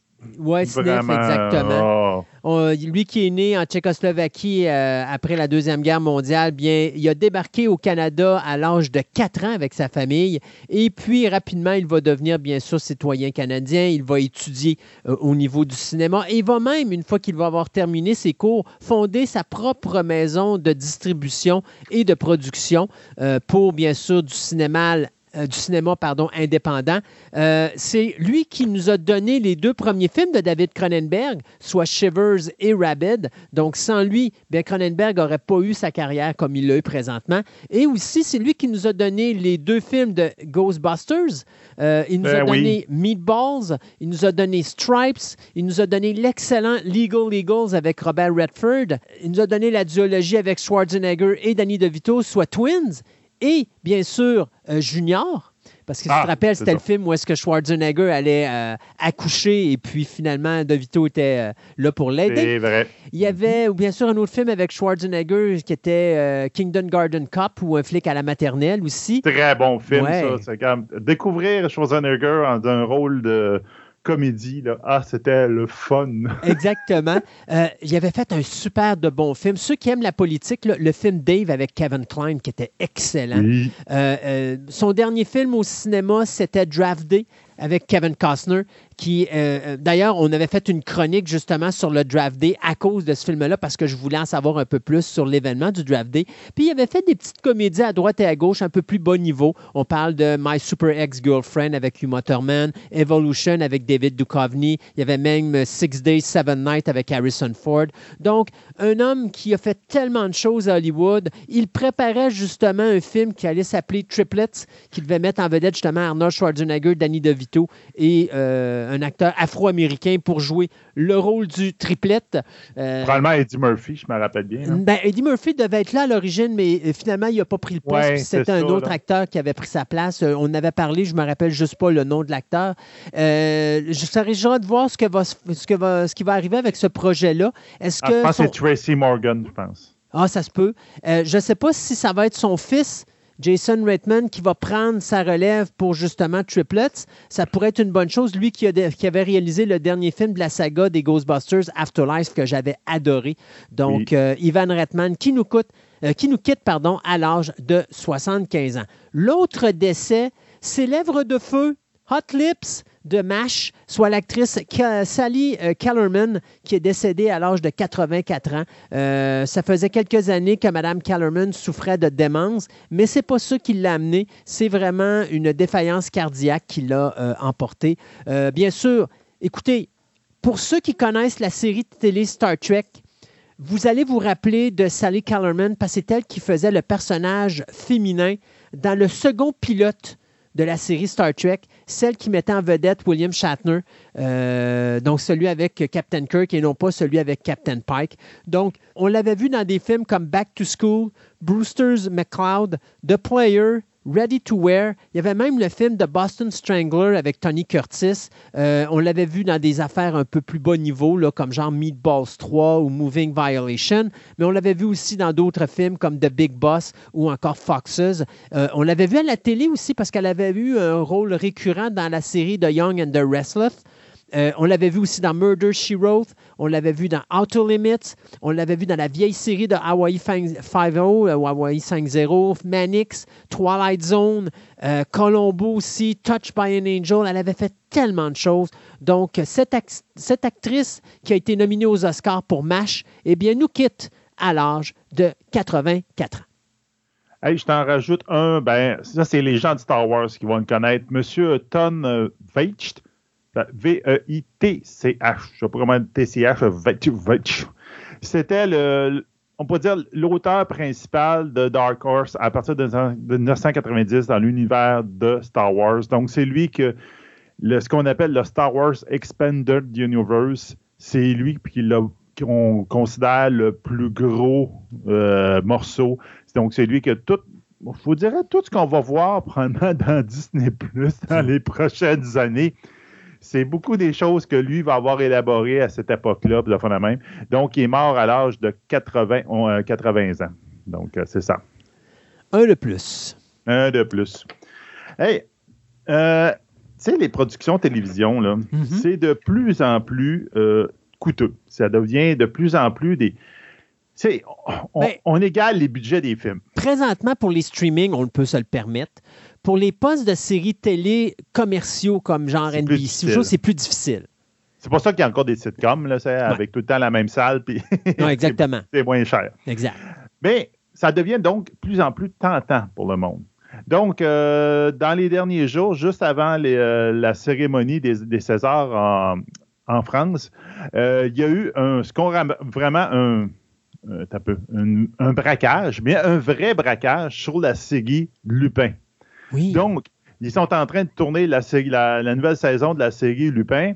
Et là, il y a une vingtaine de personnes qui se, cagoulées qui se présentent là avec des, ce qu'ils appellent des mortiers à, feu d'artifice. En fin de compte, ils ont des gros feux d'artifice entre eux autres, puis ils les allument, puis ils tirent dans, la production pour faire peur à tout le monde, euh, puis dans le but de voler du stuff, qui ont volé 300 000 euros de matériel. Donc, on peut s'entendre, c'est probablement les, caméras, puis ils sont tous partis avec ça. On parle de 450 000 Je suis pas sûr qu'une caméra, ça vaut pas plus que ça. Là. Ah, peut-être. En tout cas, ils sont volés et ils sont partis avec bien des choses. Ça s'est passé à, Nantes, à Nanterre, excusez, dans le quartier du parc. Donc, dans une ville. C'est pas, ils n'étaient pas au milieu d'un champ quelque part. Et non, ils ont fait ça en plein milieu d'une ville. Puis go, on y va, puis on fait un braquage. Donc, la police est encore là-dessus. Euh, il n'y a pas eu vraiment, je pense pas qu'il y a eu vraiment de blessés, quoi que ce soit. En tout cas, Omar C. Euh, qui était là, euh, n'a pas été si ébranlé que ça parce que le soir même, il, était au César pour remettre un César justement pour la meilleure actrice. Donc, il avait pas là trop, trop ébranlé par, par le show. Mais là, la question, la question, qui restera à voir, c'est si des fois, il y avait une caméra qui avait été volée là-dedans, il y a du film à l'intérieur, donc... Impossible. Hum. Regarde, ils peuvent magasiner bien des choses. Et ça rappelle que, justement, il n'y a pas si longtemps, euh, dans la, la, série The Crown, dans la dernière saison, la saison 5, qui sont en train de tourner, il y a eu un vol qui, euh, qui ont volé pour 200 000 euros de je te dirais, de props, donc de, matériel de, tournage. Mais je te dirais que c'était beaucoup des matériels de tournage plutôt authentiques, genre euh, une réplique de l'œuf euh, pour le couronnement de, de, telle, de la reine, mm. des chandeliers en or, des icônes religieuses. Probablement que c'était moins cher pour la, production. Je dis, hey, on va te louer ton set d'argenterie, puis on va pouvoir la mettre là, ça fait plus beau. Ben, il y en a des voleurs qui ont entendu parler de ça, puis ils ont tout raflé l'affaire et ils sont partis avec. Donc, dit, euh, les personnes disaient, dit, ouais, ils vont pouvoir peut-être en vendre une bonne partie sur le marché noir, mais c'est surtout une grosse perte pour le milieu euh, du cinéma parce que c'était quasiment des, objets inestimables pour euh, l'industrie cinématographique britannique. Donc, on voit que de plus en plus, là, en, peu de temps, entre deux événements, là, ben, il y en a des voleurs qui trouvent que ah, ben, peut-être les séries TV, ils sont pas assez bien gardés de ce temps-ci. Tout, le monde porte des masques, il n'est pas, pas capable de reconnaître ta carte d'identité. Peut-être que ça aide aussi un petit peu. Là, Sébastien, c'était la reine dans la, le living room avec le candlestick. Oui, c'est probablement ça. Mais regarde, quoique la bibliothèque. Ouais, c'est vrai, la bibliothèque. Il faut que des... ma carte. Oui, puis il y a des petits corridors secrets dans les bibliothèques. Oui, OK, effectivement, mm. effectivement. Euh, hey, tu connais le coyote? Ben oui. Avec Roadrunner? Exact. Si je te disais que le coyote, il est écœuré et qu'il va poursuivre la compagnie ACME parce qu'il est à bout que ses inventions ne fonctionnent pas pour arrêter le Roadrunner. Et donc, il y a... Je te dirais dans quel univers que tu vis. Euh, ça va peut-être avec notre éditorial euh, du début de la série. Ben, pas tout à fait, non, parce que je te dirais qu'il y a le réalisateur Dave Green euh, qui nous a donné Teenage Mutant Ninja Turtles Out of the Shadows, qui va réaliser un film qui va s'appeler Coyote versus Acme, qui va mettre en vedette nul autre que le lutteur John Cena. Donc, l'histoire qui va être un mélange entre des personnages réels et du dessin animé, bien, euh, va raconter euh, les aventures d'un pauvre euh, avocat qui est malchanceux et tout et tout. Ça vous rappelle le coyote, bien sûr, qui ah va justement représenter Wild E. Coyote, qui lui veut poursuivre la compagnie. Il y a juste un hic, c'est que cet avocat-là découvre que son patron, qui va être interprété par le lutteur John Cena, lui représente la compagnie Acme. Donc, là, bien, le film va tourner autour de ça. Est, le tournage devrait débuter à la fin du mois de mars au Nouveau-Mexique. Et c'est euh, Chris DeFaria et James Gunn. Oui, oui, vous avez bien entendu. James Gunn, le gars qui travaille sur Peacemaker, le gars qui nous a donné 10 Suicide Squad, le gars qui va nous donner la trilogie complète de Guardian of the Galaxy, qui va être en arrière à la production de ce film-là, qui va être réalisé, bien sûr, pour les studios Warner Brothers. Écoute, ça va être hilarant comme concept. J'ai vraiment hâte de voir le coyote poursuivre Acme. Après tout, Moses de compagnie bâtarde a, des, a fait des pièges qui n'ont pas de bon sens qui ne tiennent pas debout. Puis pauvre coyote, il est toujours la victime de ces affaires-là. Non, avec John Cena, moi, depuis avoir écouté la série Peacemaker, je suis tombé en amour avec cet, acteur-là. Il est ben, drôle. John ah. Cena, écoute, je, vais te dire de quoi. John Cena, on s'entend, toi puis moi, que c'est loin d'être le rock au niveau cinéma puis au niveau ben prestation. OK? C'est pas un acteur qui a un si grand talent que ça comme, comme comédien. Mais à partir du moment qu'il fait des rôles où est-ce qu'il rit de lui-même, je trouve ben qu'il est excellent. Donc, si vous l'enlevez comme dans les rôles sérieux puis vous le mettez dans des rôles loufoques, ça va être un acteur. Moi, je trouve qu'il s'est trouvé une niche impeccable. Et en plus, il vient de se trouver un acteur qui est tombé en amour avec lui, qui est James Gunn, qui est en train de le mettre partout. Et ce qui est encore plus beau euh, dans cette situation-là, c'est que John Cena, si vous ne le savez pas, je vais vous en parler en fin d'émission parce que le Peacemaker vient d'avoir une saison 2 de confirmé.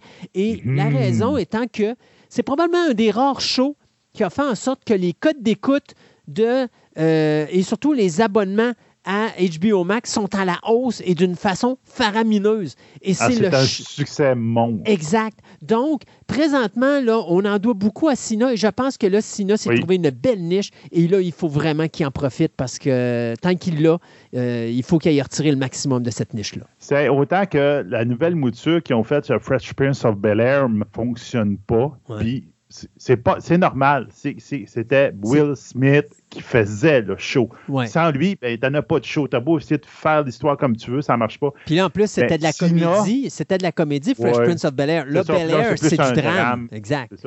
Puis là, tu tombes avec Peacemaker, qui aurait pu être un méga flop. Mais c'est sûr. Mais Sina le tient sur ses bras. Puis avec les bras qu'il a, il est facile à, à tenir une série. Là. Mais Et c'est lui qui fait le show. Ah tu enlèves ce personnage-là, il n'y en a plus de show. C'est pas vrai. C'est pas vrai. Écoute, soyons honnêtes, là. Mais quand John Cena est dans sa voiture, puis que son aigle est assis à côté de lui, puis qu'il met sa tête par la fenêtre comme s'il y avait un chien, là. Avec la, avec la, langue qui... Quasiment la langue qui sort, c'est top-notch, là. Écoute, c'est top-notch. Ah non, non, mais c'est sûr que, le réalisateur, il est beaucoup, c'est beaucoup d'humour, puis c'est du Guardian of Galaxy, mais plus de barrière, puis euh, le mot en F, euh, il revient pas mal souvent. mais c'est ça. Mais Sina fait le show. Puis euh, non, il s'est vraiment trouvé une belle niche. Et j'espère qu'il va l'exploiter à fond, puis il va tomber là-dedans. Ça va être vraiment bon. Hey, on a eu dans les dernières années plein, plein, plein de déboires euh, par rapport au mouvement MeToo. Il y a du monde qui se faisait euh, euh, stouler, on peut dire, ben, dénoncer, excusez-moi, stouler, c'est comme pas, vraiment pas le bon chose. Dénoncer pour les actions qu'il avait faites, etc.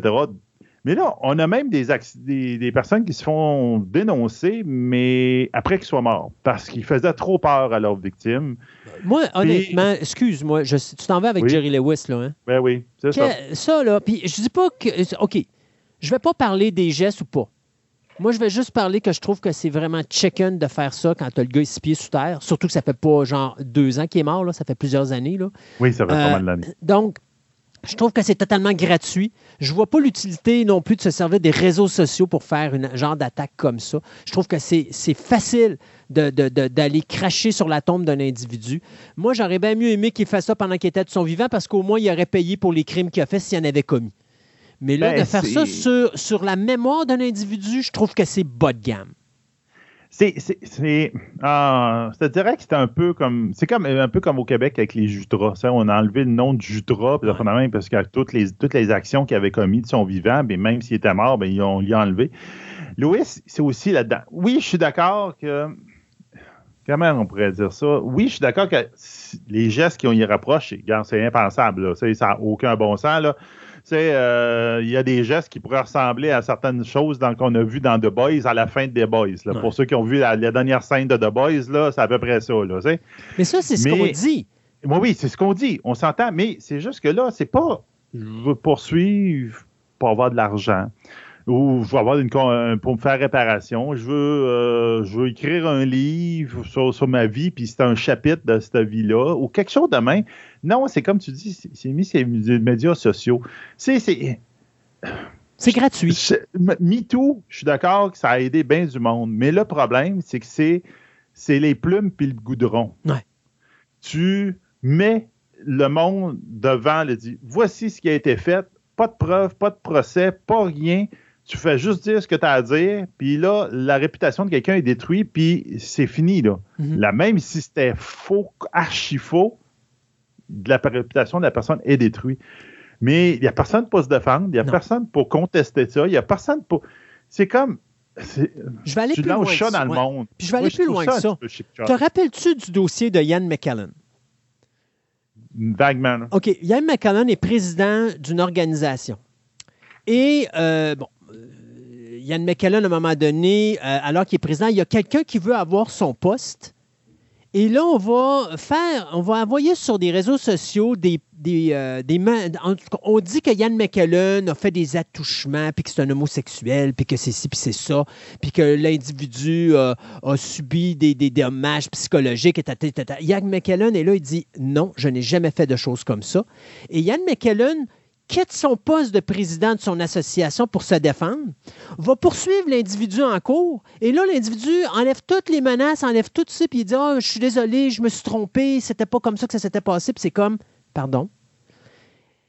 Le MeToo a été créé quand est arrivé l'histoire avec euh, M. Weinstein de euh, Miramax.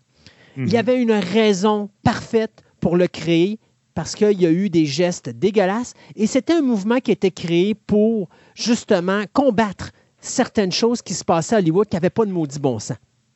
Le problème, c'est comme toute bonne chose a aussi un mauvais côté, bien, il y a des gens qui se servent de ça pour juste chialer, critiquer ou encore utiliser ça à des, à des raisons politiques et personnelles pour s'attaquer à des individus sans même avoir à prouver que ces choses-là sont véritablement arrivées ou pas. Alors, le MeToo est devenu une facilité maintenant et ce que ça fait, c'est que peut-être qu'on a 12 cas. Là-dedans, il y en a peut-être deux que c'est des cas qui n'ont aucun maudit bon sens. Mais à cause de ces deux cas-là, ça va scraper la vérité derrière les dix autres cas parce qu'on va dire, bon, les dix autres sont probablement comme ces deux-là, ils font juste chialer puis il ne s'est rien ah passé. Et ça, c'est, un, c'est quelque chose qui est extrêmement dangereux parce que quand tu as des mouvements comme ça qui sont créés pour des bonnes causes, il y a toujours un tweet qui va s'en servir, lui, pour ses raisons personnelles, puis il va scraper, exactement, puis il va hmm. scraper ses causes, ou même des raisons personnelles. Sais, l'affaire avec McKellen, c'était carrément ça. Là. Il n'y avait pas d'argent impliqué là-dedans. C'est juste qu'il voulait avoir son poste de président d'association. Il ne l'a pas eu en bout de ligne, mais ça l'a quand même scrappé la réputation de McKellen pendant une certaine période, le temps que lui se remette en place puis qu'il prouve qu'il n'y avait jamais eu de choses comme ça. Et ça, dis-toi une chose, ça va toujours rester dans la tête de certains. Ah oh ouais, mais j'ai entendu dire que McKellen c'était ci puis c'était ça, alors que c'est pas vrai. Parce qu'aujourd'hui, on le sait, hein, tout ce qui se dit sur les réseaux sociaux, c'est vrai. Ah oui, tout ce qui est dit, c'est vrai, puis tout ce qui est dit reste. C'est pas, pas, parce que c'est plus vrai que ça, disparaît de l'Internet, c'est pas vrai. Alors, quand j'avais vu cette nouvelle-là, moi, ça m'a choqué. Pas parce que c'est vrai ou c'est pas vrai, ça n'a pas d'importance.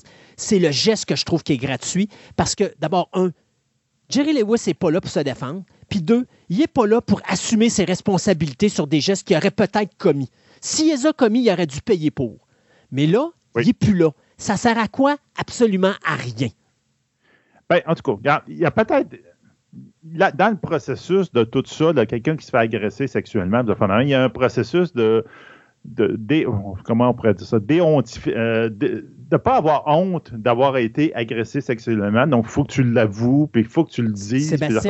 il y a des psychologues ou des psychiatres qui existent pour ça. Puis, pas les médias sociaux. Non. Puis, tu as des amis qui existent pour ça. Si les réseaux ben sociaux, pour toi, c'est tes copains, ben, trouve-toi une vie parce que tu as un problème. Non, c'est ça. Donc, en fin de compte, les deux actrices impliquées, c'est Hope Holiday ainsi que Karen Sharp. Donc, qui ont joué avec euh, euh, Monsieur Lewis pendant euh, dans des films qu'il a, créés. Hein.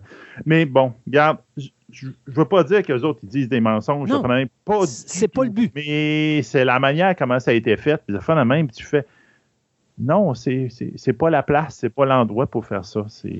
le, Facebook, Twitter et Instagram sont devenus tellement des facilités d'attaquer des gens, c'en est dangereux.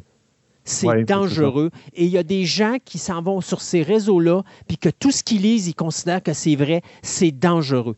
Parce qu'à un moment donné, les gens ne vivent plus dans la même réalité et ils se servent de ça comme arme pour dire des choses qui sont blessantes, dangereuses ou encore même, tu sais, je regarde là, on va juste parler de la COVID, là, puis on regarde ce qui s'est passé sur les réseaux ben sociaux. Il y a des gens qui ont menacé des ministres d'aller les descendre chez eux. Tu, ne fais pas ça, ce n'est pas de choses à faire. C'est comme si tu disais ça devant un agent de police.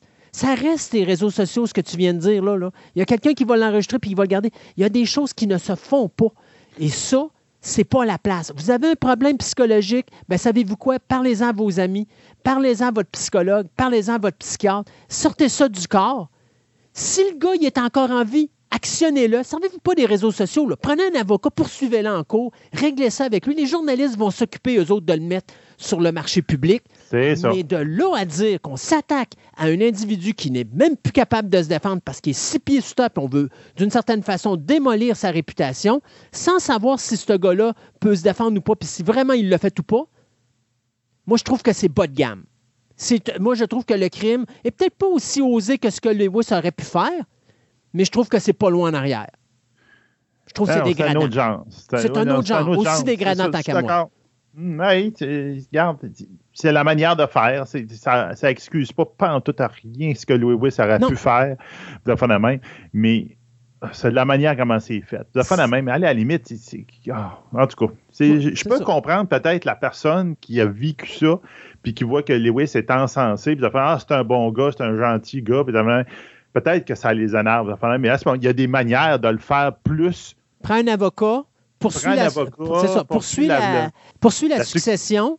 Poursuit la compagnie de films qui a fait ça à cette époque-là. Oui, mais la compagnie n'a rien à voir là-dedans, sauf s'il était au courant. Il faut que tu prouves qu'il était au ben, courant. c'est ça. Exactement. Ben... Mais c'est plus compliqué parce que ces gens-là, ils sont peut-être plus là. Donc, tu poursuis la succession avec les affaires et tout ça, mais il faut que tu le prouves. Mais, mais c'est ça la game. Mais va pas commencer. Tu sais, les journalistes vont s'occuper de le mettre dans les médias, mais c'est pas la place de Facebook ou de Instagram ou de Twitter de de faire ce genre de travail-là parce que je trouve que c'est gratuit et c'est bas de gamme. Oui. Non, non, non. C'est pas parce que c'est Lewis. Là. Je veux pas que les gens pensent que je, prenne la, je prends la défense de Lewis. Ça aurait été n'importe qui. Ça aurait été Weinstein. J'aurais fait la même affaire.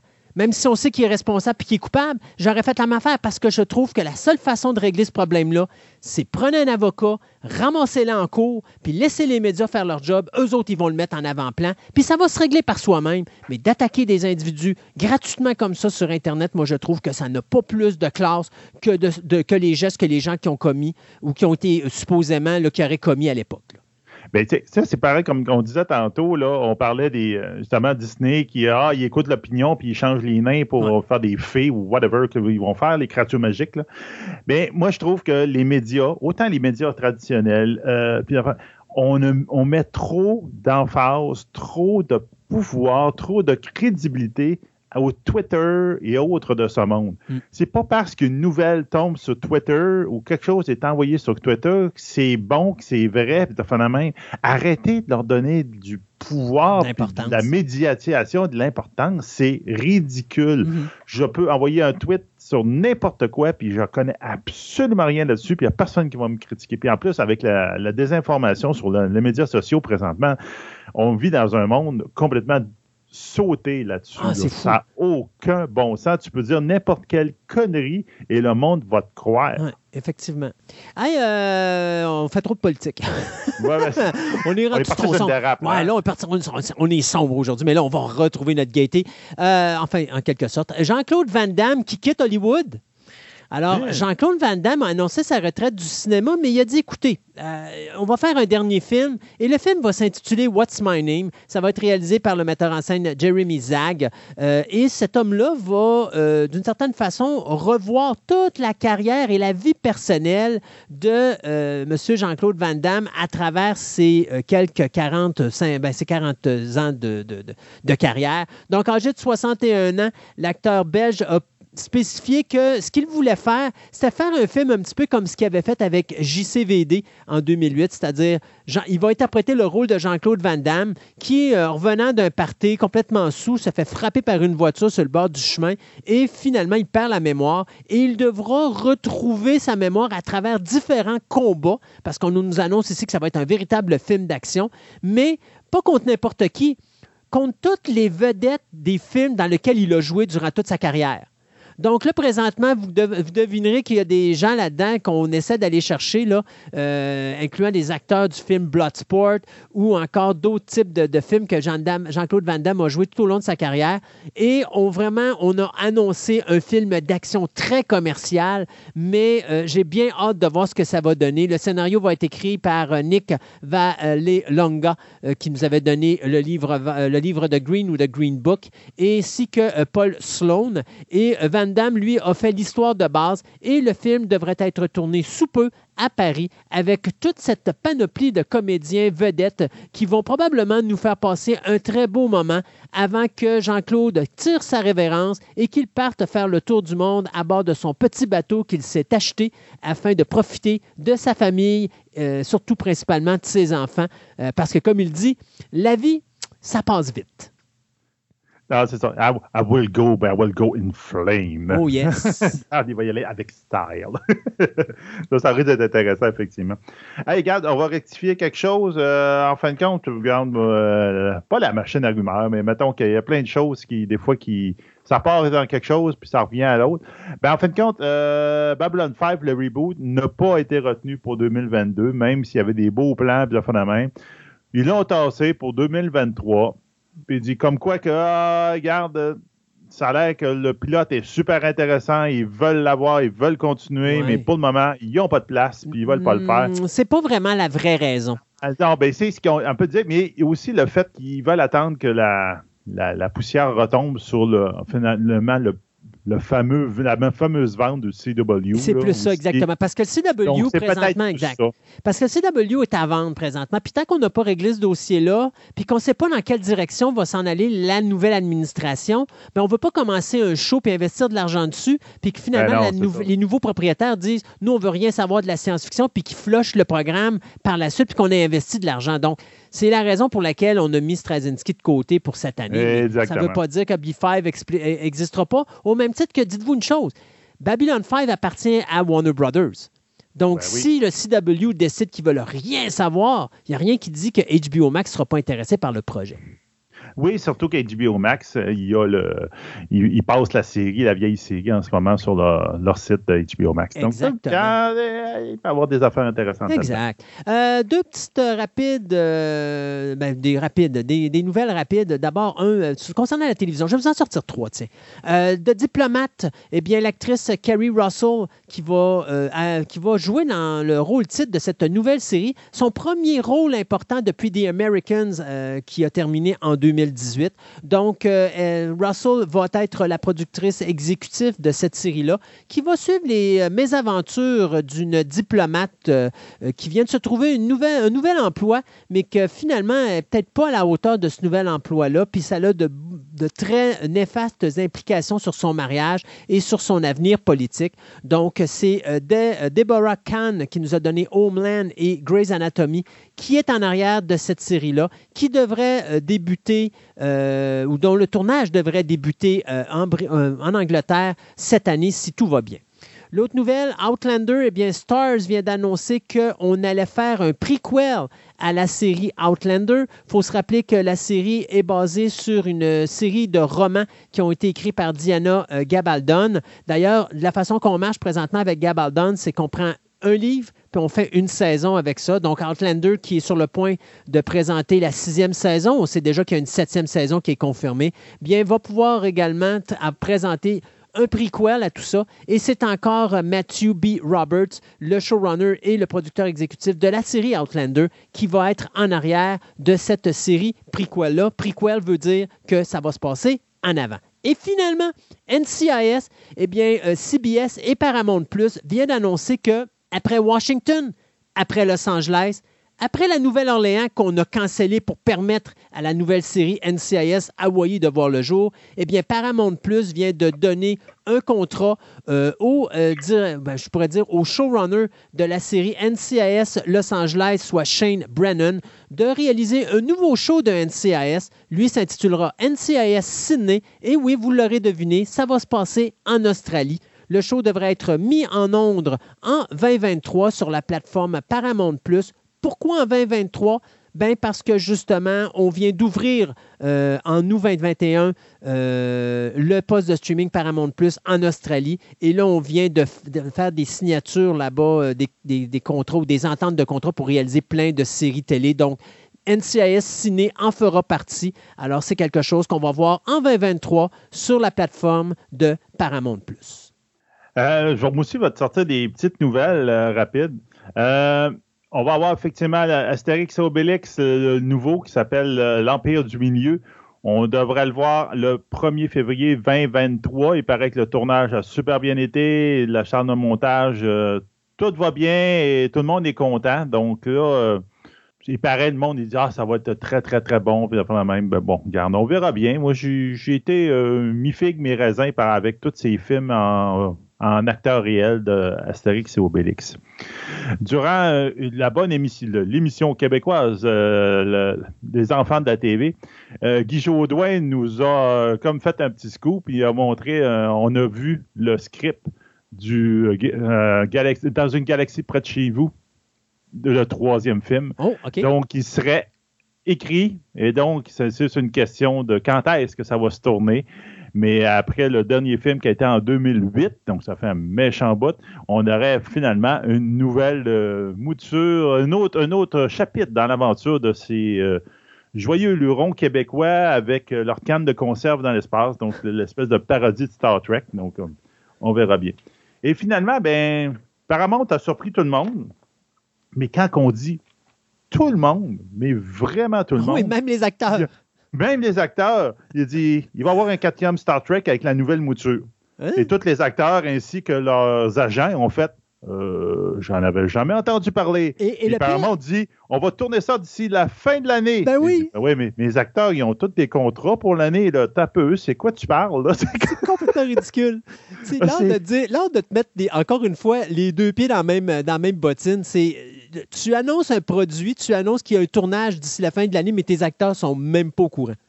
Ils sont même pas au courant, ils sont pas signés, ils, ont des projets déjà dans cette période de temps-là. Tu te dis, ben voyons, c'est dans quel univers, dans le parallèle, et peut-être dans l'univers parallèle, dans l'univers miroir de Star Trek, dans quel monde que tu habites, là, c'est comme tu vis, là, ça n'a aucun bon sens. Ah, ils doivent se dire que les acteurs sont comme des Ferengi. Si tu mets beaucoup de barres d'or, ils vont venir, c'est sûr et certain. Ils vont venir, certains. Puis c'est Star Trek, c'est sûr qu'ils vont venir. Voyons donc, il n'y a personne qui ne voudra pas venir dans Star Trek. Ben Mais, aussi, ils ont d'autres choses à faire dans la vie. Là. Ah, en tout cas, c'est bien bizarre, cette histoire-là. on s'arrête le temps de chronique et on vous revient en fin d'émission avec nos nouvelles express et qu'est-ce que Sébastien a mis sur notre Twitter?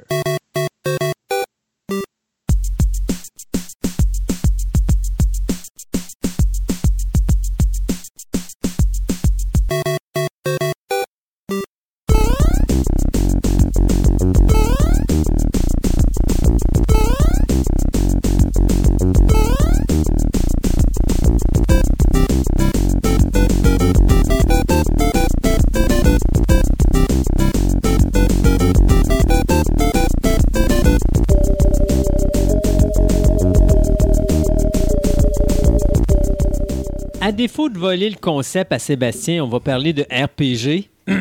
on parle de jeux vidéo, c'est moi qui décide. je fais ce que je veux. Euh, non, mais parce que Sébastien pourrait me dire Oui, mais là, euh, normalement, c'est moi qui parle des RPG. Ben, pas aujourd'hui, Sébastien. Donc, on va parler de RPG, mais dans le monde du jeu vidéo. Puis, plus particulièrement des jeux RPG tactiques. Tactique. Oui, parce que c'est. Euh, j'ai comme tombé là-dedans dernièrement. Je suis pas tombé J'ai toujours aimé ce genre-là. Mais Camille m'a rappelé que, hey, t'as pas fait de chronique là-dessus, pourtant, t'aimes ça. Tant qu'à jouer à Warhammer sur une table, tu pourrais parler des jeux vidéo. Ben oui. relié à ça. Exact. Euh, donc, je vous parle de quelques titres que j'ai appréciés au fil des années. On est plus dans le mode JRPG, les RPG japonais à la Final Fantasy, mais c'est une grille tactique. Dans le fond, c'est que, je pourrais dire, le concept en général de ce genre de jeu-là, c'est qu'on a euh, un environnement, mettons, mhm. l'équivalent d'une table, mettons, euh, pour comprendre, avec des carreaux. Puis, on va jouer comme, comme un risque. C'est que les personnages, au lieu d'en avoir genre quatre, ça va en avoir une dizaine tu vas bouger chaque unité ou chaque personnage sur la grille, puis essayer de battre l'armée adverse, généralement avec un style de jeu un peu à la roche-papier-ciseaux. Mhm. Roche, bas, ciseaux, ciseaux, bas, papier. Fait que tu dis, bon, mon lancier peut battre telle unité de l'autre, je vais l'envoyer là. Euh, on est un peu dans ce concept-là, avec une histoire en arrière qui fait l'élément RPG, où tu fais évoluer tes personnages, tu prends des décisions qui vont mener à des batailles ou pas. Euh, fait qu'on est un peu dans ce concept-là. Puis là, ça, à ce moment-là, ça veut dire toi et des amis, vous affrontez. Non, c'est solo généralement. Ah, OK. Oui. Donc, on ne parle pas vraiment de jeu où est-ce que tu vas avoir plusieurs personnes qui sont reliées dans un jeu. puis... J'en ai un peu dans un mix euh, pour que les monstres se, retrouvent un peu de StarCraft mélangé à Final Fantasy. OK, c'est bon. C'est comme dans le fond, tes phases de combat, c'est un peu comme StarCraft, moins le, le ramassage de ressources. Je comprends.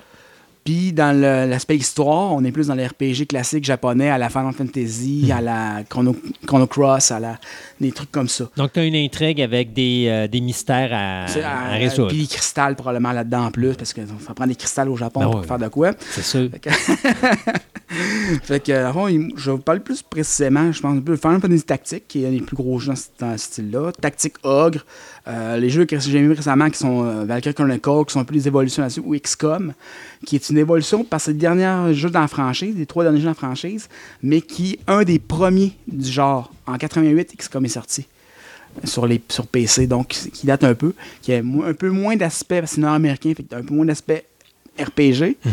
mais le, côté tactique est encore très là, très présent. Euh, puis Fire Emblem de Nintendo, euh, qui est la, la, franchise forte de Nintendo pour le RPG tactique. Euh, qui n'est pourtant pas sorti en Amérique du Nord avant le 7. Mhm. Pourquoi? On sait pas. Ben, comme Final Fantasy, ça a le 6 qui était le 3. Oui, parce qu'il y en avait qui avaient, qui sauté en Amérique du Nord, c'est ça. Donc, Final Fantasy Tactique, qui je dirais le, pas le plus connu, mais le, un des plus reconnus du genre, est sorti en 97 au Japon, 97 en Amérique du Nord. Euh, un jeu de Square à l'époque, qui est maintenant Square Enix, parce que Square fusionnait avec Enix depuis le temps. Euh, c'est un univers qui est repris, je dirais, c'est comme un univers qui a été créé, qui est tellement populaire, qui a été repris par d'autres jeux dans la franchise, comme Final Fantasy XII ou euh, Vagrant Story, qui est une autre franchise, mais qui se passe dans le même univers. Parce que Final Fantasy, chaque Final Fantasy a son univers, entre guillemets. C'est rare qu'il retourne à la même place deux fois. ce jeu-là a eu une suite en 2007 sur le DS, qui était Tactique 2. Il y a eu un remake en sur PSP, je me suis mis en 2010 euh, ou 2011, de mémoire, qui était un remake graphique avec plus. Parce que c'est un jeu de PlayStation 1. c'est un remake graphique avec un peu plus de viande autour dans l'histoire. Euh, puis il a été aussi. Euh, c'est ça qui été War the Lion. puis ça, dans le fond, il y a deux modes dans ce jeu-là. Quand je parle de il y a un mode d'histoire ben, qui est exploration, on se promène sur la carte, on va voir telle personne. Puis un mode combat, quand on arrive à, on rencontre une autre armée, on rencontre un ennemi ben c'est là qu'on tombe un peu sur la map, un peu à la. Zelda peut être un bel exemple de ça. Non. Non, pas du tout? Pas tant. Euh, on est plus proche. C'est. C'est un peu un style dur à expliquer parce que c'est deux styles en même temps. OK. Fait que comme genre, on est dans un mode, mettons, sur une carte de Final Fantasy. Puis, oups, quand on est combat, on est une map de StarCraft. OK, je comprends. C'est pas tout à fait ça, mais c'est la façon plus simple que j'ai de l'expliquer. Mhm. Ça a été créé, euh, ce jeu-là, euh, par, euh, par, le studio Quest, qui est aussi qui, a aidé beaucoup micro, Sony Square là-dedans, qui a aussi créé Ogre Tactique puis Ogre Battle, Tactique Ogre puis Ogre Battle, excusez-moi, qui sont deux jeux mythiques dans, le style, qui sont des jeux très durs. Final Fantasy Tactique avait été beaucoup acclamé à l'époque pour sa musique, pour son graphisme, pour PlayStation 1, pour à l'époque on est quand même très très hot. Euh, aussi pour ce qui était l'évolution naturelle pour les joueurs pour Final Fantasy VII, qui était sorti un peu avant. On disait, c'est quoi, un peu plus, plus de viande, un peu plus tough autour pour son système de job aussi, parce que tes soldats pour évoluer dans leur job. Tu, tu pourrais avoir un mage qui n'a un black mage qui naît qui naît ça. Euh, fait tu pourrais faire évoluer tes personnages à travers ça. Tu as plusieurs évolutions possibles. Tu as plusieurs types de carrières de job pour tes soldats ou ton héros. Euh, c'est un peu une histoire aussi qui était le fun parce qu'elle reprenait un peu euh, la guerre des roses en Angleterre. C'est-à-dire que ça revenait un peu. Ceux qui connaissent l'histoire, c'était un peu basé là-dessus. Un peu comme Game of Thrones est basé là-dessus aussi. L'histoire de Final Fantasy Tactics avant Game of Thrones est basée là-dessus aussi un peu. on a deux maisons qui s'affrontent pour le contrôle d'un pays. Puis tu gères un chevalier d'une maison de l'autre, dépendant de ce que tu veux faire. Qui va mener à la victoire, euh, probablement avec des cristals, parce que c'est Final Fantasy. Ça prend des cristals dans l'histoire. Donc, euh, assez intéressant, je dirais, pour ceux qui l'ont pas, assez facile à se procurer à cette heure en émulation. Ben, PlayStation c'est un Greatest. Moi, je l'ai acheté Greatest à l'époque. ou PSP, ou DS. Euh, plus facile de le procurer. Euh, sûr que maintenant, c'est plus tard parce que c'est dans le très rétro. Euh, par contre, euh, très conseillé. Puis me dis, le monde, la seule critique que le monde eu, c'est que la difficulté est inégale par moment. C'est que tu peux tomber sur un tableau ultra facile vers la fin, puis au début, faire péter la gueule. Mais sincèrement, alors que normalement, c'est Normalement, c'est un talon de début, c'est ça. C'est ça. au début, ça commence, puis tu t'habitues, puis là, ça devient de plus en plus difficile. Là, c'est comme. Apparemment, que ben, moi, je l'ai pas vécu trop tôt, parce que, parce que je suis bon, parce que j'ai été chanceux de mes rencontres parce dans le jeu. Parce que t'es un dieu, Julien. Ouais, c'est ça. Ou été chanceux dans mes rencontres. C'est mhm. peut-être plus ça aussi. J'ai peut-être fait le jeu comme il fallait que je le fasse dans le bon ordre. Là. Mhm. ben, je me suis pas trop fait péter la gueule, mais il y a des gens qui trouvent que le jeu est inégal par moment. Donc, ça m'amène un peu à un autre qui s'appelle Tactic Augur. Euh, sorti en 95, un peu avant, qui est sur SNES, PS1, Saturn Wii, PSP euh, plus tard en remake, qui était le septième jeu préféré des lecteurs de, de euh, Famitsu. Vous avez dit Famicom, qui est le console. Famitsu, c'est le magazine ah. au Japon, qui est le plus gros magazine de jeux vidéo au Japon. Il a, été élu septième jeu préféré de tous les temps de, à l'époque par les lecteurs. Donc, très, très, très, très intéressant. Réédité en 2010 sur PSP, comme je le disais. Comme beaucoup de jeux de PlayStation 1 ont été réédités sur PSP plus tard. Mhm. Euh, le titre, d'ailleurs, euh, je trouve intéressant, c'est tiré d'une euh, chanson de Queen. Qui est? J'ai jamais trouvé c'est quoi le lien, mais apparemment, ils sont inspirés d'une chanson de Queen. OK. pour faire le titre de Tactic Auger. Fait que, amateur de Queen, Dis-moi laquelle? Dis-moi laquelle? Parce que ça m'intrigue honnêtement. Moi, j'ai lu ça, j'ai entendu ça, mais il n'y a jamais personne qui m'a dit c'est laquelle. Pourtant, je ne suis pas un gros un triple queen, mais j'aime pas mm-hmm. ça. Fait dis-moi laquelle, s'il vous plaît. Donc, je vais essayer un peu sur le même principe parce que c'est le même studio qui a aidé à développer Final Fantasy Tactique que Final Fantasy Tactique. On est dans la 4 3D avec des jobs, des, ça. Tactic Augur est reconnu, par contre, pour être un des jeux les plus difficiles de tous les temps. Si vous voulez vraiment vous arracher les cheveux de sa tête. Mais d'ailleurs, c'est pour ça que tu n'en as plus. Ouais, j'ai trop joué à Tactic Augur. Non, ça, j'ai abandonné avant de tirer mon PlayStation 2, mon, mon PSP dans, dans, le mur, là, mais euh, super beau, super le fun. Euh, ça reprend beaucoup d'éléments de Final Fantasy Tactique, mais c'est dur, c'est dur, c'est dur, c'est dur. Vous pensez que c'est dur, c'est encore plus dur plus tard. Puis si vous trouvez facile, donnez-moi les. Donnez-moi les trucs parce que honnêtement, je suis vraiment euh, à court d'idées. mais c'est ça qui est le fun, un jeu. Si c'est trop facile, c'est plate. Sais-tu? T'as-tu joué à Ninja Gaiden, toi? Ou à Contra? pas sûr, moi, c'est le fun. Au Ninja Turtle sur NES. Ninja Turtle sur NES aussi. C'est le fun, trois tableaux. Ouais. Pas ça, tu veux tirer ton NES par fenêtre. ouais, mais, tu sais, dire, si à un moment donné, c'est trop facile, ben, plus... Ouais, il n'y a, plus de challenge. Ça prend un challenge. Ça prend un challenge égal. Comme dis, prends ton gaz égal. C'est pas tout le monde, c'est pas tous les développeurs qui prennent leur gaz égal. Ouais, non, ça, Il y en a qui n'ont pas pris comme toi leur café à matin. Puis, euh, Ils ont de la misère. exactement. Donc, je pourrais parler aussi de Fire Emblem, qui est une licence qui est exclusive à Nintendo, qui est développée par Shuzo Kaga. Euh, par Intelligent System. Comme je dis, c'est une licence qui est exclusive à Nintendo. Vous ne verrez jamais de Fire Emblem ailleurs que sur Nintendo, à moins qu'une chicane pogne. Mhm. Mais ça fait quand même genre au-dessus d'une vingtaine de Fire Emblem qui font toutes les dénominations sur Game Boy Advance, sur NES, sur SNES, sur. Euh, oui, sur, sur Wii U. Euh, ça, sur, Wii, je l'avais, été exceptionnellement bon. Sur Wii U, c'était la suite, une première fois qu'il était une vraie, une vraie suite en dehors de Game Boy Advance, euh, qui était Let's Stick Together, je pense. Ou, ah, ça, c'est Tactic Ogre. Le nom me reviendra. Euh, c'est aussi une licence qui a pris énormément de temps avant de sortir en Amérique puis en Europe. On parle du 7 avant que ça sorte OK. Donc, ça a pris le 6 qu'on n'a jamais vu ici, en moins de rejoindre une émulation. Puis c'est un jeu qui est peut-être un peu plus simple sur le fait que les autres tactiques, je parlais de vous d'un système de roche-papier-ciseaux, c'est vrai, mais pas autant que Fire Emblem.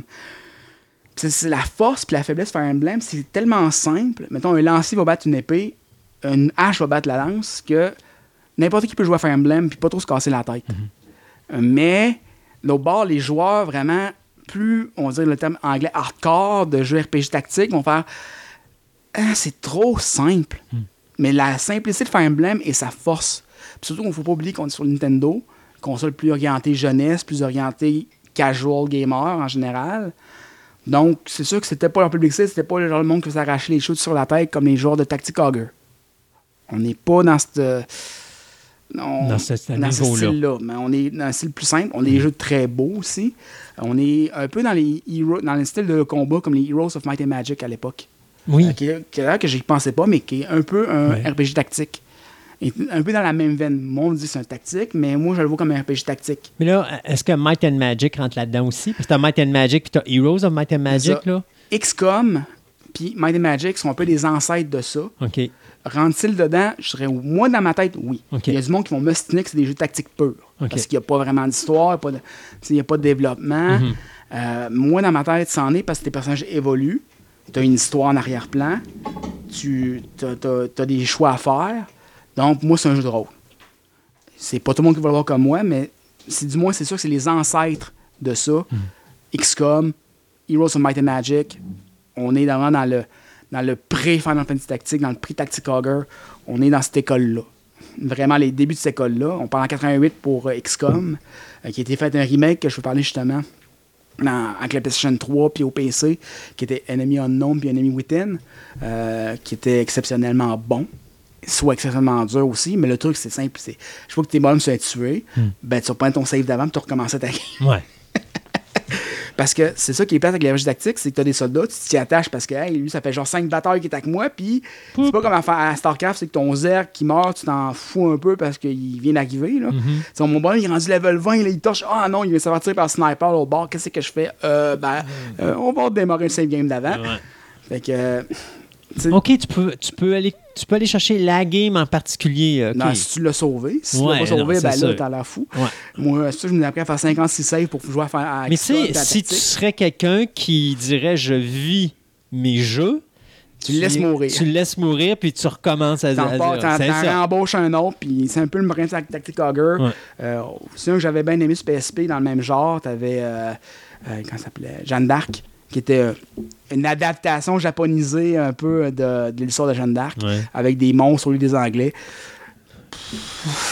Certains diront qu'il n'y a pas une grande différence, mais bon. Désolé, mes amis anglophones. Ils ne l'entendront pas de toute façon. c'est encore drôle. J'ai du monde en Angleterre qui nous écoute. Salut!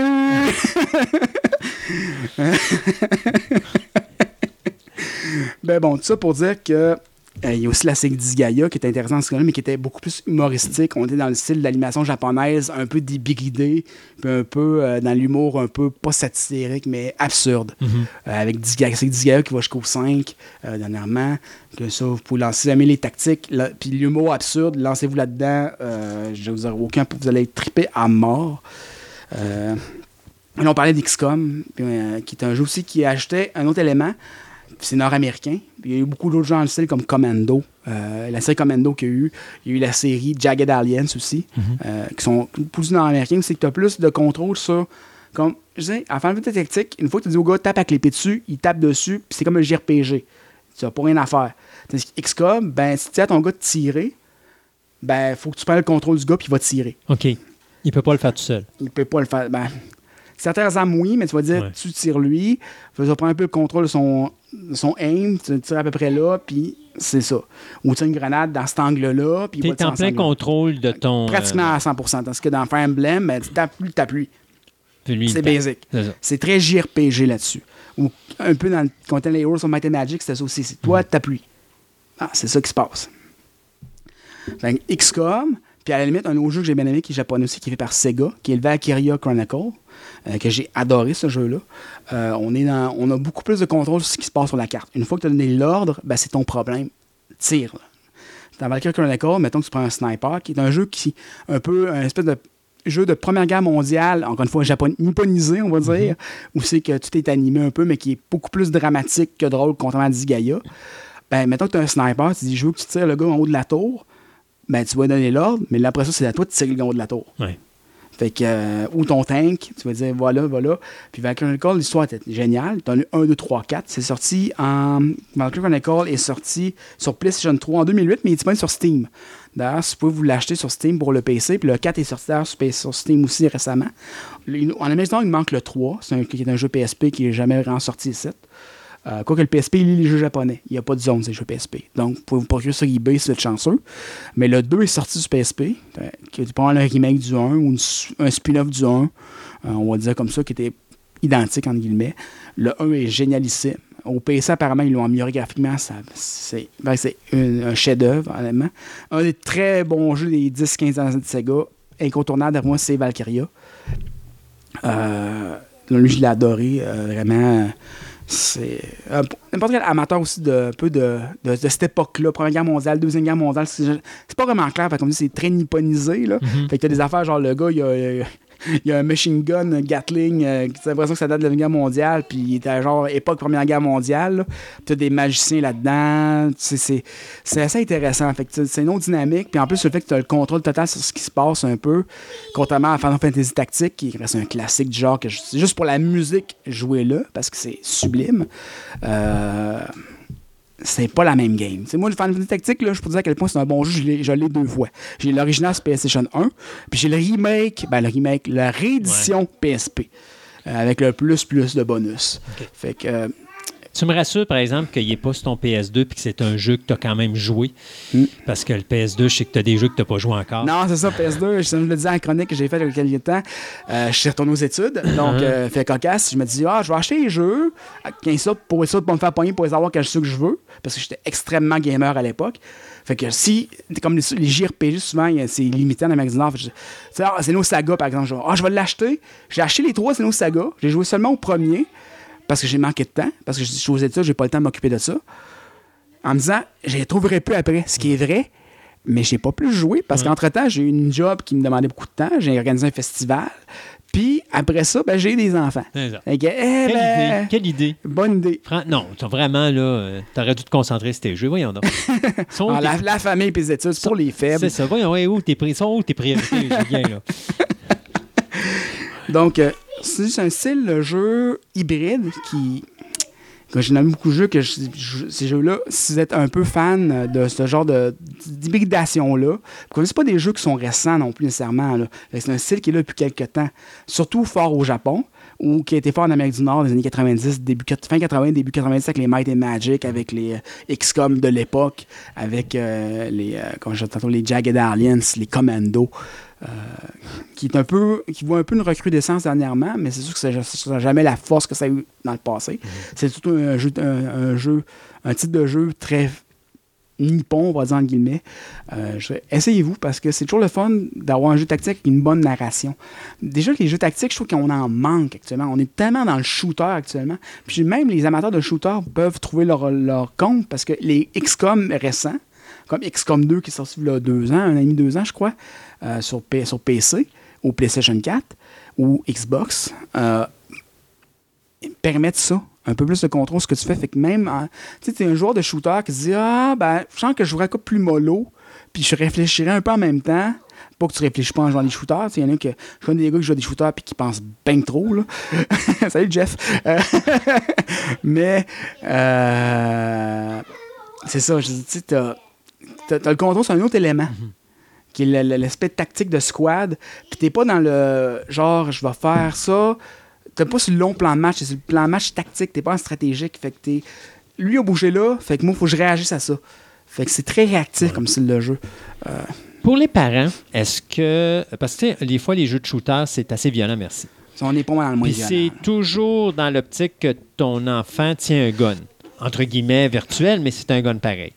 Dans le role-playing game, est-ce que c'est à peu près le même type de jeu ou est-ce que ça fait une grosse, assez, grosse différence que ça peut faire penser le, parent à dire j'aimerais peut-être mieux que mon enfant se pitche là-dedans que dans le, le, jeu de shooter? Mais ben, juste premièrement, pour l'aspect un peu plus euh, de réflexion, je te dirais que c'est déjà mieux, tant qu'à mhm. moi. Euh, ça pousse mon enfant à réfléchir un peu à, à ce qu'il fait. Euh, plus que de se lancer euh, corps et armes, plus que se lancer corps et armes dans, un, dans une arène de bataille comme dans Fortnite, par exemple. Ouais. Fortnite a un petit aspect stratégique aussi qui est intéressant. Mais c'est pas, pas à ce niveau-là. Euh, on est dans la violence, oui. Je sais que XCOM et Valkyria, utilises quand même des fusils, mais je dis, c'est un peu, un peu tellement sorti de la réalité que t'es comme. T'es pas comme dans les. je pourrais dire, les Call of Duty où c'est que t'es genre même matin, il y a une guerre qui pogne ici, c'est ça. Là.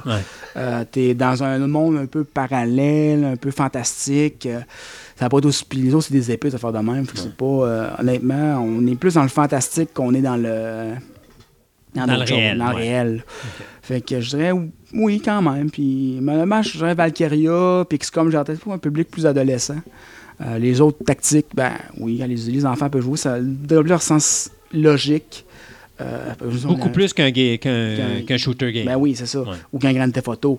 Parce que fait toujours capoter quand je vois quand je suis vendeur d'électronique, je voyais des parents acheter des grandes photos pour leur enfant parce que le petit gars allait juste conduire la voiture. Uh -huh. Acheter des Gran Turismo rendu là. Tu sais, c'est. Mon œil, ouais. tu sais. C'est mon, quand mon gars veut jouer à des jeux de même, il y a 4 ans, je veux jouer à ça? Non, non, non. Je sais ce qu'il y a derrière le jeu.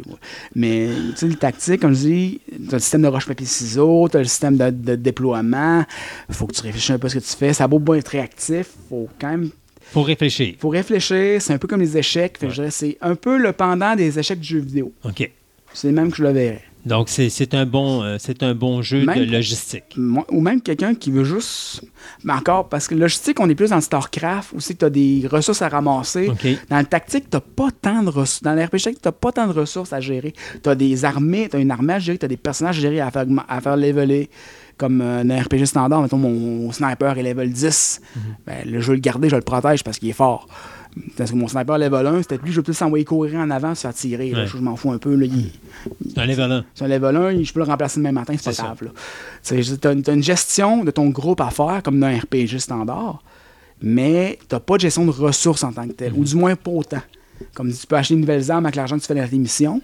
Pour, pour, équiper tes gars mieux. Comme dans XCOM, ben, tu leur mets des meilleures armures, tu leur mets des meilleurs fusils, tu leur mets des jetpacks, tu leur mets. Ben, c'est ça, tu veux ton gars qui a le jetpack puis son meilleur gun, tu veux pas le perdre. Mais, t'as pas genre ramasser de l'or puis du bois comme dans Warcraft puis euh, des minéraux là. Ça, oubliez ça. La gestion de ressources n'est pas là. Ni, ni des diamants. Non. Ni des cristals. Ni des cristals. faut que tu protèges les cristals. Il faut pas que tu les ramasses. y a-t-il autre chose à rajouter? Non, je dirais. Euh, jeu, style de jeu à redécouvrir, je dirais. Pour, ben, quoi que ça a été redécouvert, comme dit les XCOM dernièrement, ouais. qui sont extrêmement populaires, les remakes XCOM, mais jeu, style de jeu à redécouvrir. Puis ça, des consoles là-dedans. Euh... Ah, ben, PC surtout. PC, mais PlayStation 2 est une console qu'on avait quand même beaucoup. PlayStation 1, mais quand on a PlayStation 2, théoriquement, on peut jouer au PlayStation ça, 1. exactement. Fait que c'est pas un stress. PSP, il y en avait quelques-uns intéressants, comme je disais, euh, Jeanne d'Arc, les remakes qu'il y avait de, de Final Fantasy Tactique et de Tactic Augur. Euh, pas mal tout le monde en a, mais PC actuellement, on est pas mal servi sur Steam. On est capable de se trouver des Valkyria, on a au moins deux sur PSP. Euh, non, puis on a deux autres sur PC. XCOM PC, pas de problème. Euh, c'est pas. Les gros Might Magic, c'est du PC. Euh, ça, pas de. Si vous voulez voir un peu les origines de ce style-là avec XCOM original, mm le courage sur un jeu de 1988, là. C'est pas beau! mais. Et là-dessus, là, ben, Julien, je n'aurais qu'une chose à dire. Et pour toi, Sébastien, vlan dans les dents. Désolé, voilà. je fais ce que je veux, Sébastien. Alors, on, se dit à la prochaine. À la prochaine. et puis, merci encore pour cette magnifique chronique. Un plaisir.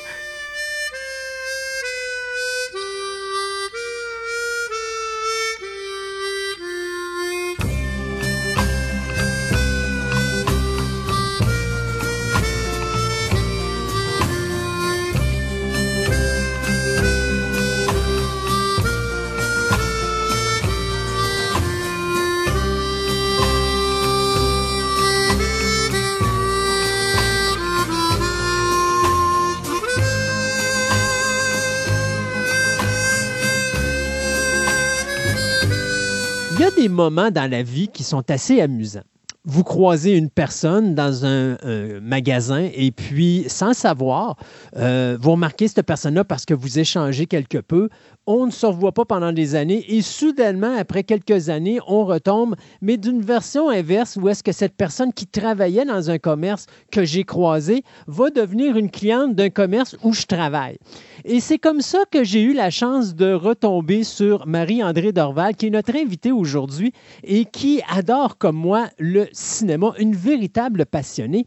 Et là, je me suis dit, d'un côté, j'ai mon Padawan que je suis en train de former pour faire du ciné-nostalgie, mais ça serait le fun aussi que je puisse partager avec quelqu'un qui est encore plus passionné que moi au niveau cinéma, donc Marie-André Dorval. Marie-André, bonjour.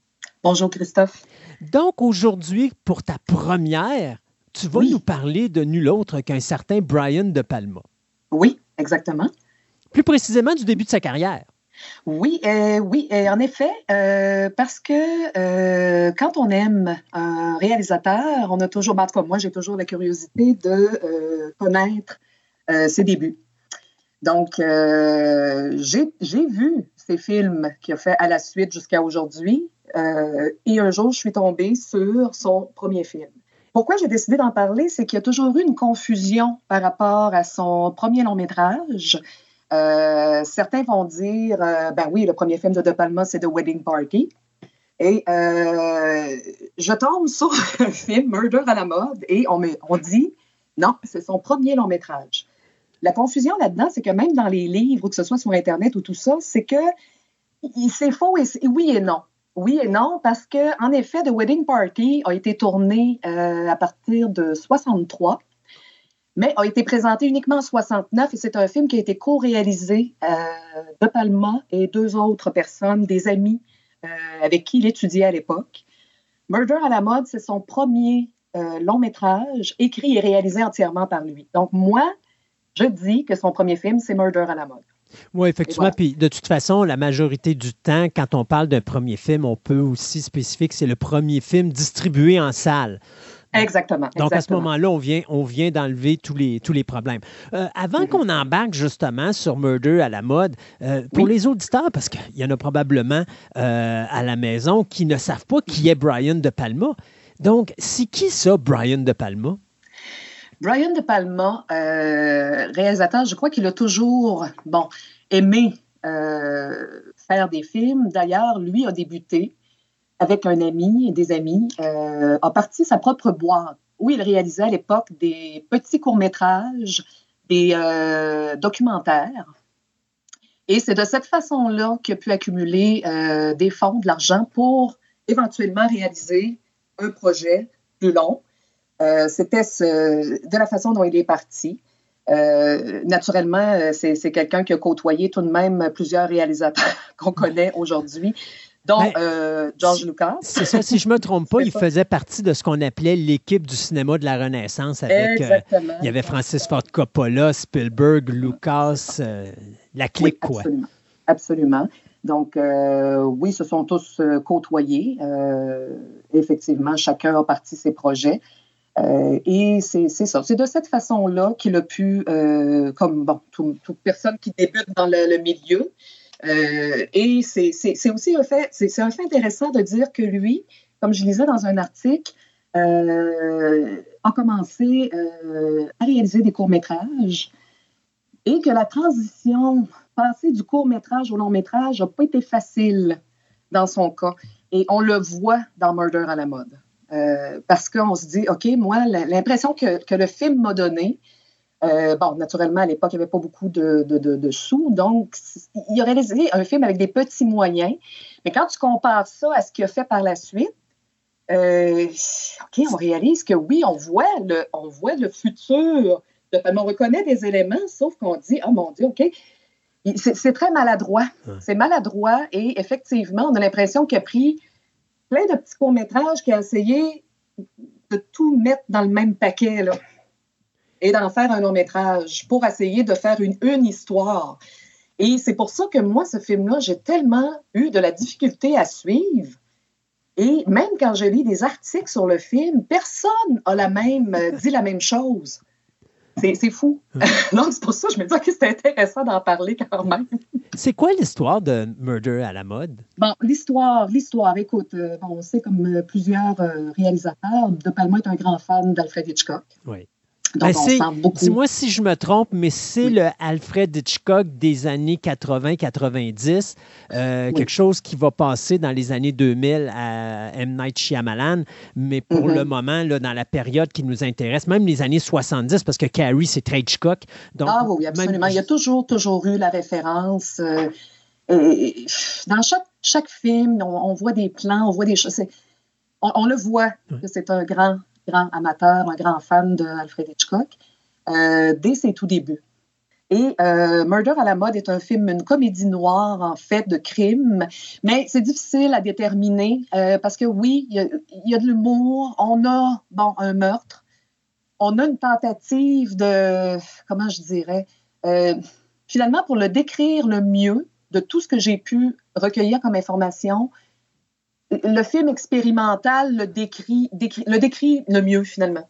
Euh, parce que de dire il y a un mélange, euh, c'est ça, de, bon, de suspense, euh, de comédie, même de burlesque.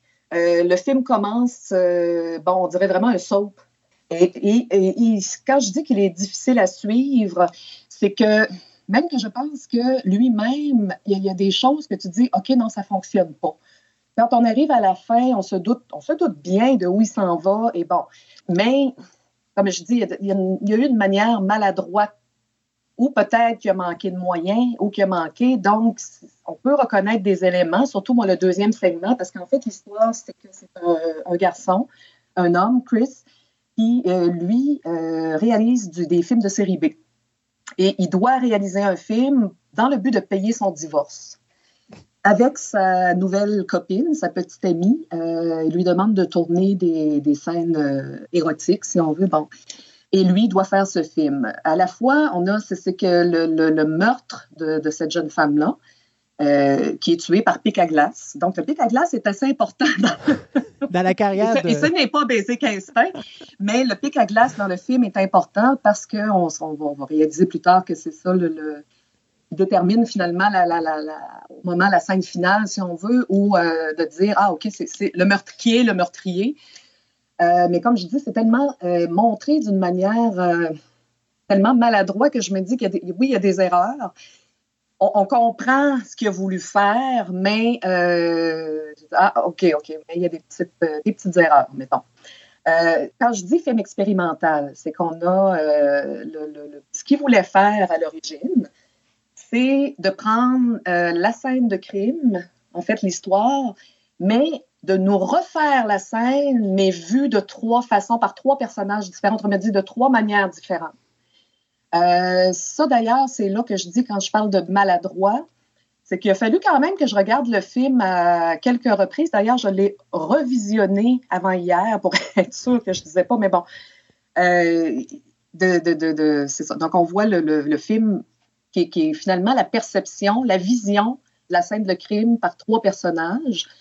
On a euh, Chris, qui est le petit ami de Karen. On le voit aussi de sa vision à elle, de la vision de sa copine, d'une amie à elle, et d'un personnage complètement euh, loufoque, en fait, qu'on peut qualifier de psychopathe, qui travaille sur le plateau, qui est le photographe, ou photographe ou accessoiriste, bon, mais un homme euh, sourd et muet, euh, quand, quand, je parle de burlesque, qu'on tombe dans le cinéma un peu, euh, je dirais, euh, à la Chaplin, tourner avec des scènes un peu comme Buster Keaton ou Chaplin, bon, qui est fait. Mais, mais je trouve que le segment de cet homme-là, de ce personnage-là, est le plus intéressant du film.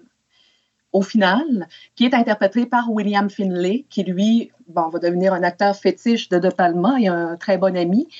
Il va d'ailleurs reprendre le rôle euh, du, fantôme dans Phantom of the Paradise. Euh, et je trouve que c'est le segment qui est le plus intéressant. Et donc, c'est ça, c'est de raccorder, parce qu'en fait, c'est qu'on voit la scène de meurtre, on revient en arrière pour voir les événements, qu'est-ce qui, a conduit à euh, la scène où on a vu finalement au tout début, alors dit, ah, OK, OK. Mais c'est de raccorder tous ces trois moments-là ensemble. Et c'est là que je dis que c'est très. Euh, C'est malade. oui, et qu'on a vraiment l'impression d'avoir trois courts-métrages en hmm. C'est drôle parce que. Dis-moi si je me trompe, mais je pense que c'est De Palma qui avait lui-même monté son film.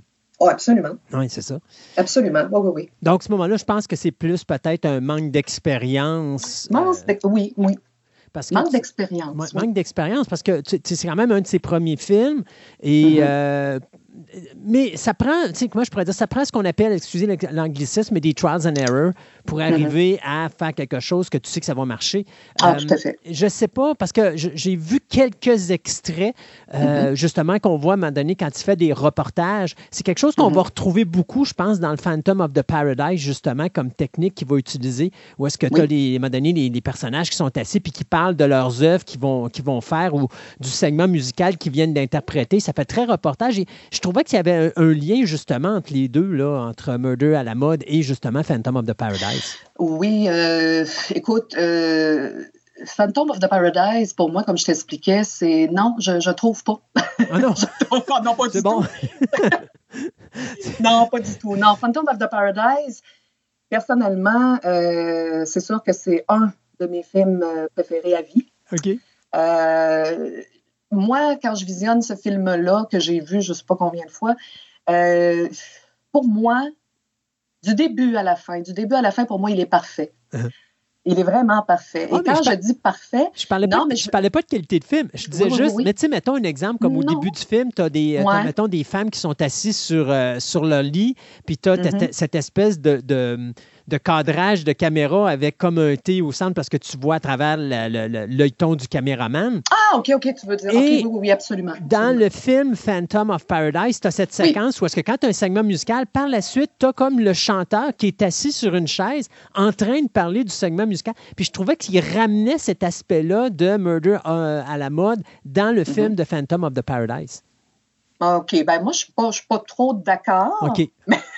Non, c'est, mais c'est bien, j'aime bien. ça me prend quelqu'un qui est oui, que non, tu c'est bon, Phantom, Of, euh, Phantom of the Paradise, je ne sais pas si tu, euh, tu, l'as, tu, l'as, tu l'as visionné, ça fait peut-être un bout de temps. Moi, ce que j'aime, en fait, c'est que non, ça n'a pas. C'est pas l'impression que ça me donne. En fait, c'est que là, on voyait dans ce film, comme dans plusieurs de ces films, quand il, utilise, bon, il utilise la technique de polyvision. Donc, on a d'un côté euh, la scène qui se, qui se déroule et de l'autre côté, on a effectivement des, personnages qui vont avoir une conversation à côté et bon, à un moment, les deux se rejoignent, se rejoignent ensemble. Donc, c'est plus cette technique-là. Mais euh, non, j'ai pas l'impression de ça. Pas pour même euh, Carrie, on a eu la scène. De toute façon, je crois que De Palma est, reconnu pour ce, cette technique de faire de la polyvision. Je veux dire, je crois qu'il n'y a aucun film de De Palma qui n'a pas de polyvision. oui, bien que ce soit visuel ou que ce soit suggéré, euh, tu as juste à mm-hmm. penser, mettons, à la séquence euh, The Untouchables avec la, fameuse séquence avec le bébé dans le, la gare, qui est superbe. Qui, pour moi, mm-hmm, c'est la séquence de la carrière de De Palma. Euh, que ce soit autant visuel que musical, parce que même mm-hmm. musical, je trouve qu'Ennio Morricone a tellement fait une job incroyable. Ah, tu vas écouter la trame. C'est un exemple que j'aime beaucoup prendre pour les gens en général pour leur dire, si vous voulez comprendre à quel point des fois la musique est euh, un instrument qui peut jouer une histoire, puis vous avez pas, quand vous avez un bon compositeur, vous n'avez pas besoin de l'image pour entendre ce qui se passe. Et de l'autre côté, vous avez un réalisateur, quand il est bon, il n'y a pas besoin de la musique pour vous faire comprendre ce qui se passe. Et tu mm-hmm. vas écouter le visuel de cette séquence-là sans son, mm-hmm. et tu vas écouter le son sans image. Et dans les deux cas, tu es capable de savoir exactement ce qui se passe, à quel moment et exactement pourquoi. Et c'est sublime. Moi, pour moi, chef-d'œuvre de, de, de Palma, ça demeure The Untouchables. Ah, c'est sûr, c'est sûr. Euh, bon, euh, même quand on parle de, de, de, Carrie, Phantom of the Paradise, on on n'est pas à ses tout débuts, mais c'est quand même, on sentait que là, c'était la, la, la, je dirais peut-être le début de sa, sa, montée, si on veut. Oui, c'est ses premières belles œuvres. Exactement, exactement. Euh, ce qu'il a fait auparavant, c'est pas, euh, c'est pas inintéressant, c'est pas la question, mais euh, bon, est-ce qu'à ce, moment-là, comme je te dis, il n'y avait peut-être pas beaucoup de moyens, il se cherchait, j'imagine, en tant que, que réalisateur. Donc, euh, c'est ce que j'ai constaté, même ces, premiers films. Euh, oui, je les ai visionnés. Il y a eu quand même la, chance d'obtenir des acteurs, quand même, comme euh, Robert De Niro. Oui. tout de même. Et Orson Welles. Oui. Quand même, tu te dis, OK, mais c'est pas des films qui m'ont. Je, suis contente de les avoir vus. Comme je dis, quand je m'intéresse à la carrière d'un réalisateur ou d'un musicien, peu importe, j'aime connaître ce qu'il a fait depuis ses débuts, comment il est parti, lui-là. Euh, c'est ça. Mais De Palma, moi, je pense que J'aime pas utiliser ce mot-là. Il y a eu de la misère à starter. Hein? Oui. Écoute, c'était une jeune batterie qui n'était pas pluguée. Alors, donc, il faisait très froid. Alors, il fallait vraiment prendre le temps de le réchauffer. Exactement. Exactement. pour dire qu'il fait vraiment des. des euh, pour, à, mon avis, euh, des films extraordinaires. Euh, on, reconnaît un De Palma. Quand on voit un film de Brian De Palma, on sait que c'est lui. moi, en tout cas, je trouve qu'il y a vraiment son style à lui. C'est vraiment c'est évident. Là. Bon. Euh, toutes ces techniques qu'il utilise, je ne te dis pas, c'est pas le seul à avoir utilisé ces techniques-là, mais lui, il l'utilise à sa façon et euh, c'est ce que j'aime, comme la polyvision, même à partir de certains faits comme euh, Sisters, que, bon, avec Margot, Kidder. Bon, moi, j'avais beaucoup aimé ce film. Qui est très, bon, naturellement, on l'impression de regarder un film à suspense de Alfred Hitchcock évidemment, mais bon, mais que j'ai adoré, et les scènes de polyvision et tout. Donc, il utilise ces mêmes techniques-là depuis tellement longtemps, et euh, les références à Alfred Hitchcock depuis tellement longtemps. Euh, il, a, il a développé son style à lui. Et comme quand je dis, on tombe sur un film de De Palma, même si je ne savais pas le titre et que je ne savais pas, j'arrive à reconnaître oui. Ah oui, non, effectivement. Puis il est très fort au niveau du mouvement de la caméra. C'est quelque chose aussi qui a travaillé beaucoup. Euh, je me rappelle que je pense que le, le summum de cette façon de travailler avec la mm-hmm. caméra, c'était l'introduction de The Bonfire of the Vanities. Oui, parce que justement, il s'en va avec son espèce de, de, de, de dolly, puis qu'il caméra à l'épaule et tout le patatlan, mais tu as, une introduction qui est incroyable. Et c'est mm-hmm. ce qui fait la force de De Palma. Il y a un visuel qui sort de l'ordinaire, mais c'est pas ce mm-hmm. qu'on va retrouver dans euh, Murder Pas du tout, pas du tout, malheureusement. Puis j'ai l'impression de bafouiller parce que franchement, euh, non, parce que je me suis donné un défi en parlant de, de ce film-là. Euh, j'ai tellement trouvé que c'est un. Euh, bon, c'est pas le seul à avoir vécu ces événements, d'avoir vécu ça de cette manière-là. Uh-huh. Mais euh, où il, en est arrivé à, faire ce film-là, il y avait une idée, il y avait bon, un projet, et ça s'est tellement mal déroulé et que même lui, on s'en parlait, j'ai dit, même lui, je crois qu'il veut oublier ce film-là. Oui. tellement on a eu, écoute, ce film-là a disparu totalement. Euh, l'histoire, c'est que, bon, il lui manquait euh, de l'argent pour réaliser son projet. Donc, il avait demandé, euh, bon, qui est un co-réalisateur, mais un réalisateur de films érotiques, pour pas dire de films pornographiques, ou bon, d'avancer l'autre partie de l'argent qui lui manquait. Et cet homme-là, il lui a fait croire que ce serait un film érotique, un film pornographique, il y aurait des scènes, beaucoup de... Le, le, le, coproducteur lui avait demandé, il dit, est-ce que ça, ça, va être un film avec des femmes nues? Je veux des femmes nues, je veux des scènes coquines. Euh, et, Brian, il lui a dit, oui, oui, oui, il n'y a pas de problème, il n'y a pas de problème. Écoute, dans le film, dans le film en entier, euh, on voit une paire de fesses. Ben, au moins, notre, coproducteur est content. Il y, a eu, il y a eu au moins une euh, paire de fesses. Non, pas du tout, parce que quand il a visionné le film, il était fâché. Donc, il lui a dit Écoute, mon gars, tu vas, tu vas le distribuer toi-même, ton film. Et Brian a trouvé euh, le film a été présenté dans une seule salle de cinéma à New York pendant deux semaines et ça a été fini. Euh, donc, ça a pris des années avant qu'on puisse remettre la main sur ce film-là. Et euh, moi, c'est lorsque je travaillais dans un club vidéo, euh, mon patron de l'époque m'avait dit Hey, Marie-André, Marie-André, ils vont ressortir le, film perdu de Brian De Palma. Il dit Veux-tu en commande une copie? Je dis Ben oui. Donc, c'était euh, Something Weird Vidéo qui avait distribué le film en 2006, si je ne me trompe pas. Là, je ne veux pas dire de, de fausses informations. Et c'est là que j'ai eu l'honneur, la chance de visionner le film.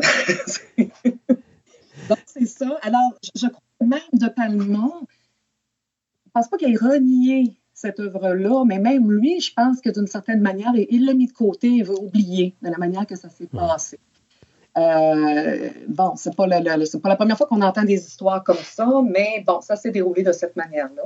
Euh, le film, d'ailleurs, il n'a pas. La preuve qu'il n'a pas totalement renié ce film-là, c'est que bon, on fait allusion au film dans son film Blowout avec euh, John Travolta.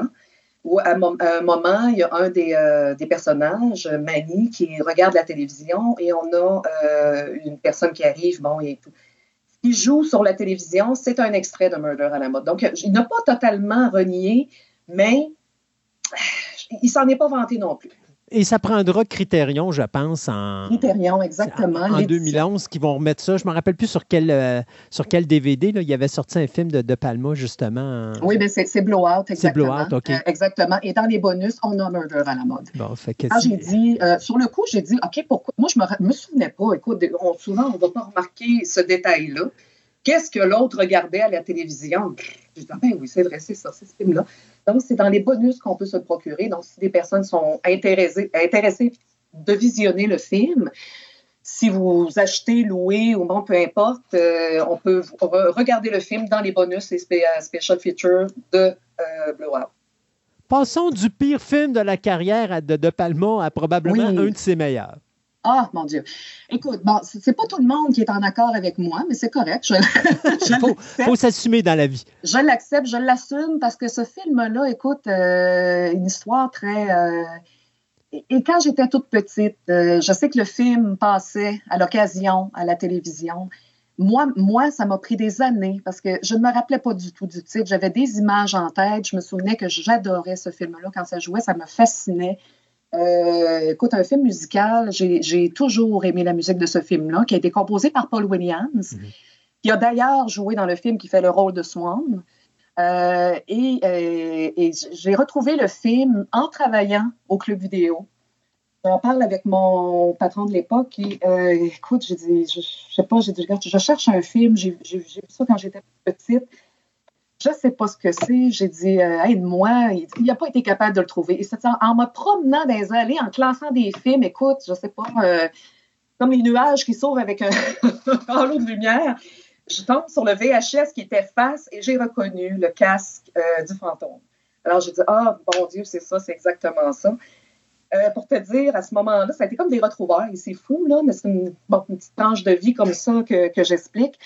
Quand j'ai revu le film, naturellement, je ne l'ai pas vu avec, euh, de la même façon que je l'ai vu étant enfant.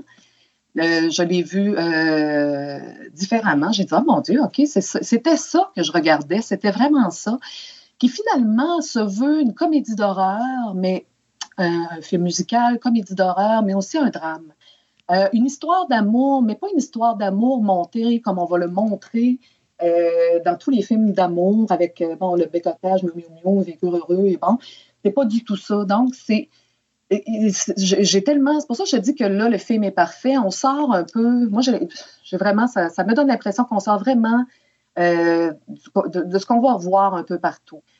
Pas que j'ai quelque chose contre les films d'amour, c'est pas du tout ça, mais je montre pas que l'amour peut être autre chose qu'une relation euh, entre deux personnes. Et bon, euh, tout ça, là, je parle de relations d'amour, de, de, respect, euh, de une grande amitié et d'un, je sais pas, d'un gros merci ou de tout ça.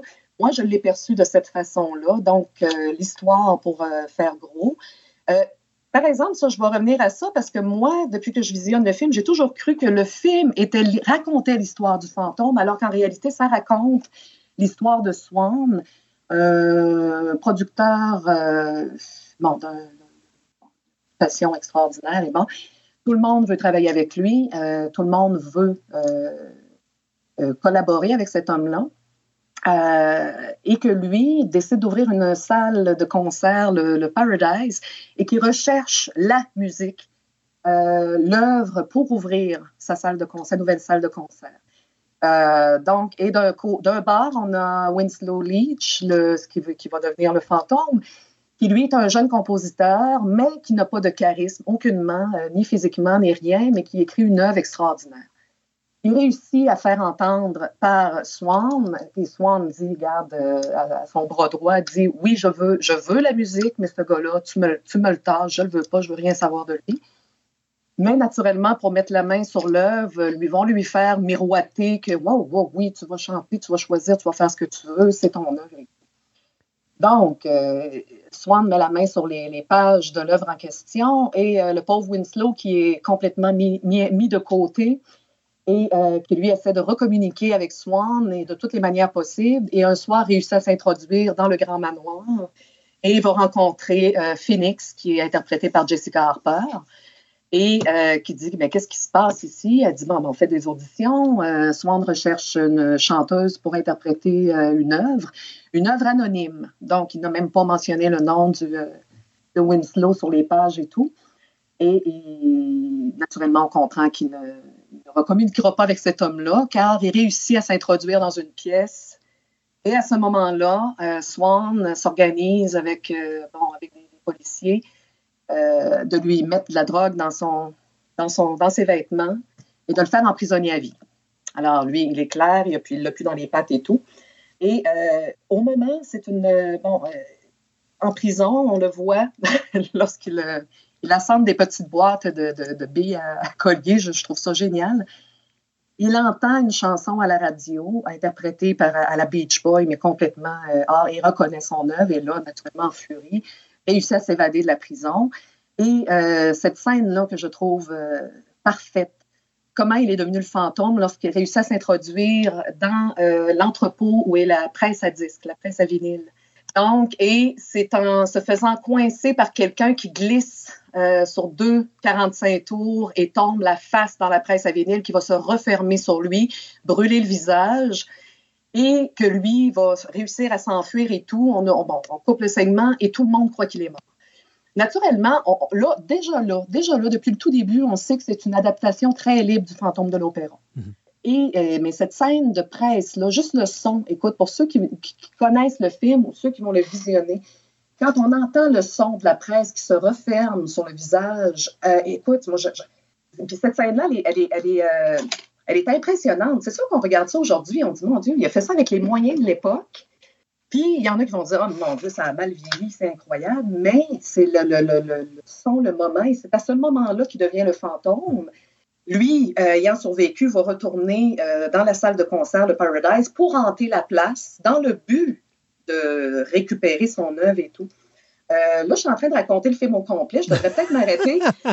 mais moi, quand je me parle moi pas sur ce film-là, écoute, je, trouve, quand, je te dis que je le trouve parfait du début à la fin, que ce soit dans le choix de ses comédiens, dans le choix de la musique, toutes les références au cinéma, le fantôme de l'opéra, Faust, euh, le portrait d'Oriane Gray, parce que ça, on va comprendre que le fameux Swan en question a signé un contrat avec le diable, ce qui va venir éventuellement dans l'histoire, pour rester jeune éternellement, mais doit regarder des bobines et se voit vieillir sur les bandes.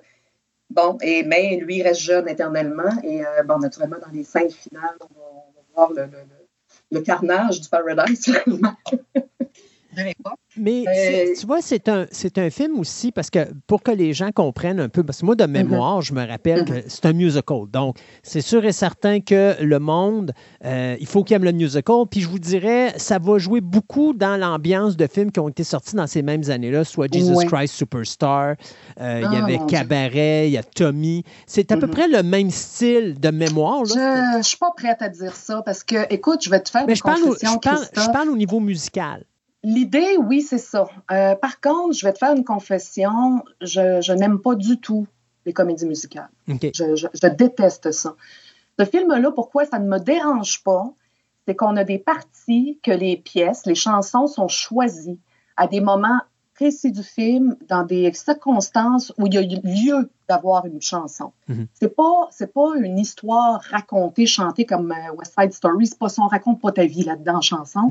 C'est pas du tout ça. Donc, chaque pièce, quand je te dis, j'ai dit, OK, fait pour quelqu'un qui n'aime pas la comédie musicale ou le bon, euh, c'est pas, pas du tout. Donc, chaque pièce est bien choisie à des moments euh, où ça a lieu d'être. On a des, des, fois des, petits segments, des fois des pièces entières, mais c'est pas, comment je dirais, oui, elle est présente, la musique, mais c'est pas constant, c'est pas continuellement, c'est pas que ça. C'est pas que ça. Donc, on ne focus pas uniquement sur ça.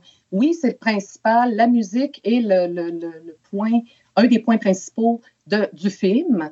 Euh, mais on ne, ne, focus pas, comme je te dis, pour quelqu'un qui n'aime pas les comédies musicales. Si j'ai tombé en amour avec ce film-là, c'est que c'est pas présent continuellement.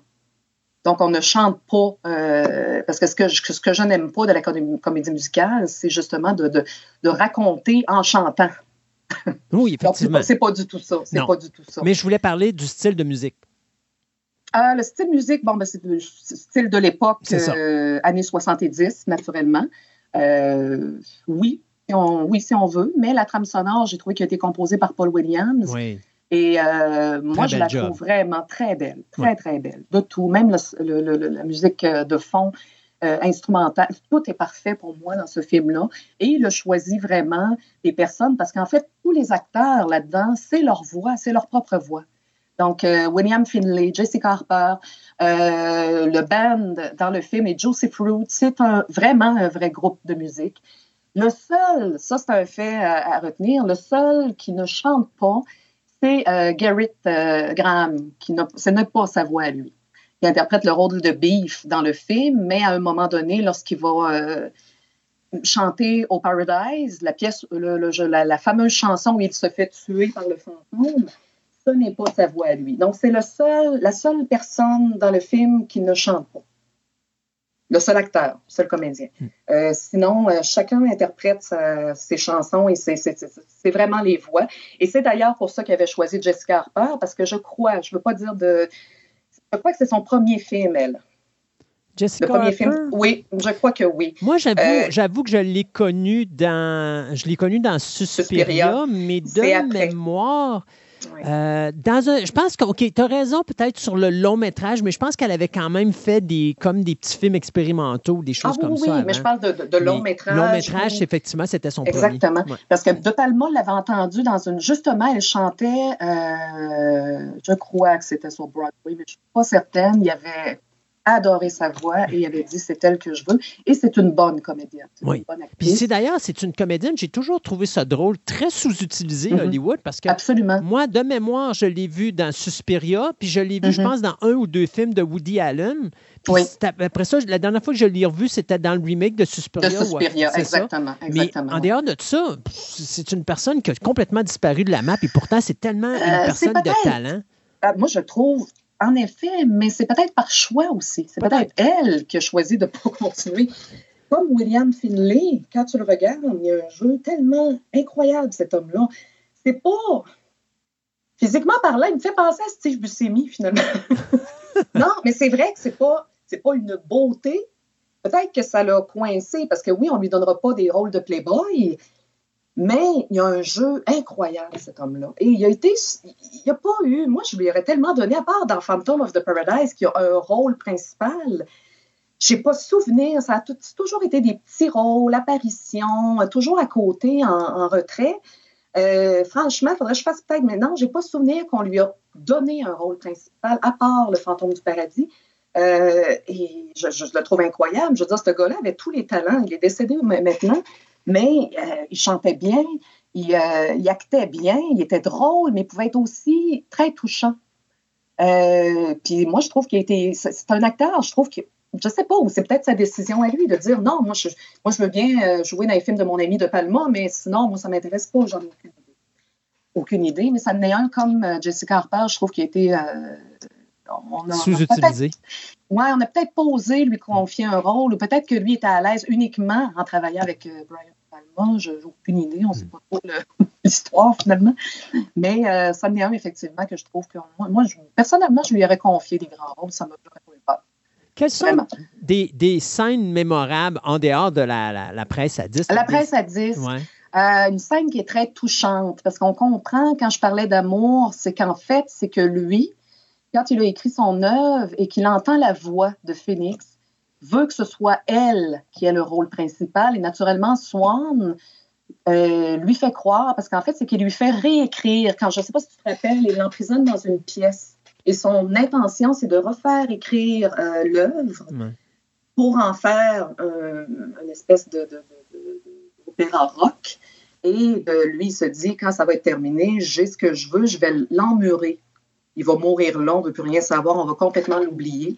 Et euh, il lui promet, il dit oui, oui, je vais la faire chanter, elle est magnifique, euh, ça, travaille bien, c'est bon et tout. Et Winslow, naturellement, en pensant à elle, et c'est ce qui le motive, c'est de penser à cette femme-là. Et euh, finalement, on, sait que Swan ne la fera pas chanter. Il décide de la faire chanter uniquement dans les choristes et tout. Et c'est quand le fantôme apprend ça qu'il devient complètement furieux, que là, c'est la, la pétarade totale, euh, si on peut dire, parce qu'à l'époque, on n'avait pas des scènes d'action euh, épouvantables, mais que bon. Et, euh, et, c'est là que Garrett, Garrett Ram, jeune protégé, qui, oui, a une très belle, ben, une très belle voix, en fait, oui, dans le film. Comme je disais, c'est pas sa vraie voix, l'acteur, mais bon. Mais c'est une. je dirais pas c'est un nombriliste, mais c'est pas loin. Ah, c'est ça. C'est ça. C'est lui la vedette, c'est lui qui va chanter et tout. Et d'ailleurs, le fantôme va le tuer durant le, le, concert pour laisser la place et dire, regarde, Phoenix, tu montes sur scène et c'est toi qui chantes. Hum. Euh, quand je disais justement que je parlais d'histoire d'amour, c'est que lui, euh, c'est ça, la voyant comme une, euh, pas l'idolâtrer, mais dire, écoute, c'est elle que j'ai choisie pour interpréter ma pièce. Et lui, lui a donné la possibilité à elle d'avancer, je veux dire, de se faire connaître. Donc, c'est comme un, respect mutuel, une aide mutuelle dans, dans ce sens-là et euh, qu'elle va chanter. Mais dans mes scènes euh, préférées, c'est quand lui monte, et ça, c'est là justement une scène de une des nombreuses scènes en Polyvision, où euh, Swan, naturellement, toutes les femmes qui lui plaisent, elles finissent dans son... Elles terminent dans son lit, hein. mm-hmm. et c'est une scène où il est couché dans sa chambre, et lui, naturellement, on voit le... le, Mais ça, ça revient beaucoup dans les films de Topalmont, beaucoup de, caméras filmées, de, de, voir à travers la caméra, de la façon dont les... En tout bref, l'homme est entouré de caméras, il y a des caméras sur le toit et tout, et le fantôme arrive sur le toit et à travers la vitre euh, de la toiture peut voir Swan avec Phoenix. Et Swan le voit et fait exprès. Justement, il voit tout à travers ses caméras, il fait exprès pour la câliner, l'embrasser et tout.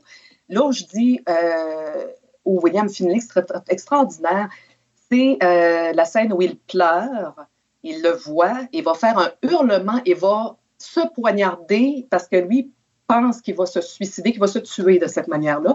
Alors qu'en signant le contrat, ce qu'il n'a pas lu en petits termes, c'est qu'il ne, peut pas mourir. Il a uh-huh. signé une entente avec le diable, il ne mourra pas. Donc, euh, sauf si Swan meurt. Donc, c'est ça la, tragédie du film. Donc, il y a quand même des moments tragiques dans ce film-là, même si on le présente souvent sous, euh, sous forme comique ou qu'il y a des, moments... Euh, mais il y a des moments tragiques. Et ça, c'est une autre de mes scènes favorites. Euh, dans le film. Mais euh, pour moi, comme je te dis, Christophe, c'est un, petit bijou. C'est vraiment un film qui est beau du début à la fin. Il y a beaucoup d'éléments, beaucoup de références au cinéma. On a, une scène, justement, la scène de la douche, où, euh, avec Beef qui prend sa douche, je ne sais pas si tu t'en rappelles, et que le fantôme arrive à travers le rideau et lui, avec un débouche toilette, lui enfonce la tête dans le mur. Là, et lui dit Tu ne monteras pas sur scène, disparaît, va-t'en, c'est Phoenix qui va chanter. Bon c'est la scène de psychose, on le sait. Exact. C'est exactement ça, mais j'ai trouvé ça tellement génial. Ah. Juste, juste, le petit cri que Garrett Graham pousse quand il voit le fantôme. Cette scène-là me fait rire à chaque fois. À chaque fois. Euh, je trouve, ce film-là, quand je te dis, je, trouve que le, montage, euh, le visuel, la musique, euh, le, jeu des, acteurs, des, des comédiens, les scènes, je le trouve parfait du début à la fin. Euh, d'ailleurs, il y avait. Euh, j'étais contente parce qu'il y en a qui sont. C'est normal, il y en a qui ne vont pas apprécier le film. Moi, moi, ça m'a plus ou moins marqué. J'ai pas aimé. C'est correct. Mais euh, l'auteur. Je me rappelle d'une phrase exactement de la manière qu'il l'a dit, mais je pense qu'on peut retrouver la phrase. Brett Easton Ellis, l'auteur d'American Psycho. OK. Bon. Quand euh, William Finlay est décédé, il avait écrit sur son compte Twitter une phrase, une belle phrase lui disant euh, euh, Repose en paix, William Finlay. C'était non, le voyons, Winslow Leach, alias. le fantôme. le fantôme, William Finlay. repose en paix. il disait un un de mes meilleurs films à vie. Bref, pour dire que c'était un de ses films préférés à vie. Euh, donc, quand tu dis qu'un auteur comme ça, parce que bon, tu dis, bon, Brett Easton il écrit quand même des, œuvres, c'est sûr que quand tu parles, on dit ce nom-là, on va toujours avoir American Psycho qui revient. Mais euh, quand tu dis que même lui a dit, oui, c'est un de ses films préférés à vie. Euh, pour toujours. Alors, je, non, c'est qu'on aime ou on n'aime pas. Je veux dire, ça se discute pas, ces choses-là. Mais De Palma, c'est ça. Hein? De Palma, majoritairement, la majorité du temps, là, je vais parler d'un film de De Palma à quelqu'un, puis c'est t'aimes ou t'aimes pas. Euh, exactement. Si tu as moins de romans, moi, je regarde, un, moi, un de ces, de ces films maîtres que je considère, c'est Blowout avec euh, John ah, Travolta, que j'adore. Mais je vais en parler avec du monde, puis le monde me regarde, puis dit Moi, mais il se passe rien dans ce film-là. Puis c'est comme, hmm, ben il se passe tellement de choses. C'est ben, juste parce qu'il n'y a pas d'action, mais c'est pas l'action qui est importante, c'est la mm-hmm. façon dont l'histoire est traitée. Et c'est la mm-hmm. raison pourquoi De Palma est le Alfred Hitchcock des années 70, 80, 90. Tu sais, je vais dire à du monde, vous avez déjà vu The Birds de Alfred Hitchcock. The mm-hmm. Birds, c'est un excellent Hitchcock, mais il n'y a pas d'action dedans. c'est long, il y a des longueurs et tout. Il faut apprécier. Mais c'est ça qui fait l'intensité du film. C'est le temps de prendre, euh, le temps que le réalisateur prend à développer euh, des mm-hmm. acteurs, des personnages et aussi des situations. Ce que tu retrouves dans Blowout, ce que tu retrouves dans Dress to Kill, ce que tu retrouves dans mm-hmm. Fury, ce que mm-hmm. tu retrouves dans Carrie et ce que tu retrouves dans Phantom of the Paradise. Oui, exactement. Mm. Euh, donc, c'est vraiment une, thème ou thème ou thème. Je veux dire, les goûts ne se discutent pas, c'est dans, dans toute chose. Euh, c'est ça. Donc, euh, Phantom, euh, Phantom of the Paradise, moi, j'ai des amis qui ont dit Ah oui, ce film-là, c'est excellent. Il y en a d'autres qui m'ont dit Bon, non, je ne connais pas, j'ai pas d'intérêt, j'ai pas, juste pas envie de le regarder. C'est correct. mais moi, je trouve que dans ces films, c'est un de ses meilleurs. Est-ce que c'est le, est-ce que c'est le premier qui l'a mis sur la map ou c'est Carrie? Hmm, là, moi, je pense que Carrie est venu en second parce que, hey, mon Dieu. Non, mais je veux dire, mettons, que, a fait en sorte que les gens ont dit au cinéma, ah! oh, ce réalisateur-là, à partir de maintenant, je reconnais son nom. Écoute, les critiques n'avaient pas été très, très positives. Pour lors de la sortie du film. Ça n'avait pas été très positif. Il y en a qui avaient vraiment, vraiment adoré. D'autres, euh, bon, c'était pas des mauvaises critiques, mais je ne dis pas que ça l'a cartonné. Ça l'a pas cartonné, c'est pas ça. Je dirais que c'est devenu un film culte avec le temps. Avec le temps. Avec le temps que là, les gens ont, euh, se sont mis à apprécier l'œuvre. Bon. Mais euh, sur le nom, à la sortie, c'est pas. Non, ça l'a pas fait. Euh, ça l'a pas cartonné, je dirais. Alors, à ce moment-là, je vais changer ma question de base. Je veux dire, est-ce que Phantom of the Paradise est un film qui est beaucoup plus apprécié aujourd'hui, maintenant qu'on connaît le ah style de, de Palma? Oui, oui, oui, absolument. Je veux dire, c'est c'est impossible de, parler avec une personne qui aime De Palma, qui ne connaît pas Phantom of the Paradise. Non, exactement. C'est impossible. Je veux dire, faut que tu. Ça peut ne pas faire partie de tes films préférés de son œuvre cinématographique, mais eh, tu ne peux pas ne pas l'avoir vu. C'est un peu, ça me fait penser un petit peu euh, aux frères Cohen quand ils avaient fait Raising Arizona, qui était leur deuxième film ben en carrière. et je me rappellerai toujours. Moi, je, suis tombé en admiration. Je pense que j'ai écouté ce film-là trois fois en ligne. Ah, parce que, mais c'était le temps de s'habituer au style parce que c'était quelque chose de totalement nouveau. Et oui, absolument. De Palma est exactement ça à cette période-là du cinéma nord-américain. C'est quelque chose de mm-hmm. totalement nouveau qu'on n'avait encore jamais vu du niveau mm-hmm. commercial parce que oui, il y avait eu Obsession, il y avait eu Sisters, mais c'était pas des gros, des gros films au niveau euh, commercial. Là, Phantom of the Paradise, c'est probablement son premier où est-ce que là, on peut sentir. Euh, puis, tu sais, je sais que tu vas me dire que non, mais ça revient quand même avec des Jesus Christ Superstars et euh, des, des Tommy, des choses comme ça, où là, il y avait une certaine popularité pour un genre de film musicals. Mm-hmm. Et là, lui en a profité pour aller justement avoir son premier gros canon visuel au niveau du cinéma nord-américain. Mais effectivement, Carrie l'a mis sur la map. Là. Ben, Carrie, le, moi, à mon avis, c'est Carrie qui l'a vraiment mis avec. Euh, encore là, on a, des jeux d'acteurs extraordinaires, des, prises de vue extraordinaires. Je veux dire, ce film-là aussi, c'est un autre film que je trouve parfait. Euh, du début à la fin. Je ne peux pas te dire le nombre de fois que j'ai visionné Carrie, euh, même si on sait que la fin est très différente du livre. Mais ça, bon, tu sais, quand on adapte un euh, film, euh, quand on adapte un roman à la télévision, au cinéma, on sait que c'est rarement identique et c'est correct. Ben, tu, mais tu savais qu'ils voulaient vraiment faire comme le, comme le livre. Hein? C'est juste que quand ils ont tourné la séquence, les pierres avaient de l'air de pluie. Alors, il y a comme fait, ben faut changer le concept parce que ça ben, marche juste exactement. pas. Exactement, mais c'est correct, parce que souvent, c'est le problème. La problématique qu'on a, c'est les gens qui ont, qui ont lu un roman et qui s'attendent à voir exactement la même chose au grand écran. Il n'y a pas de plaisir. Ça peut pas. Non, ça peut pas. C'est comme Shining. Shining, moi, je comprends que c'est.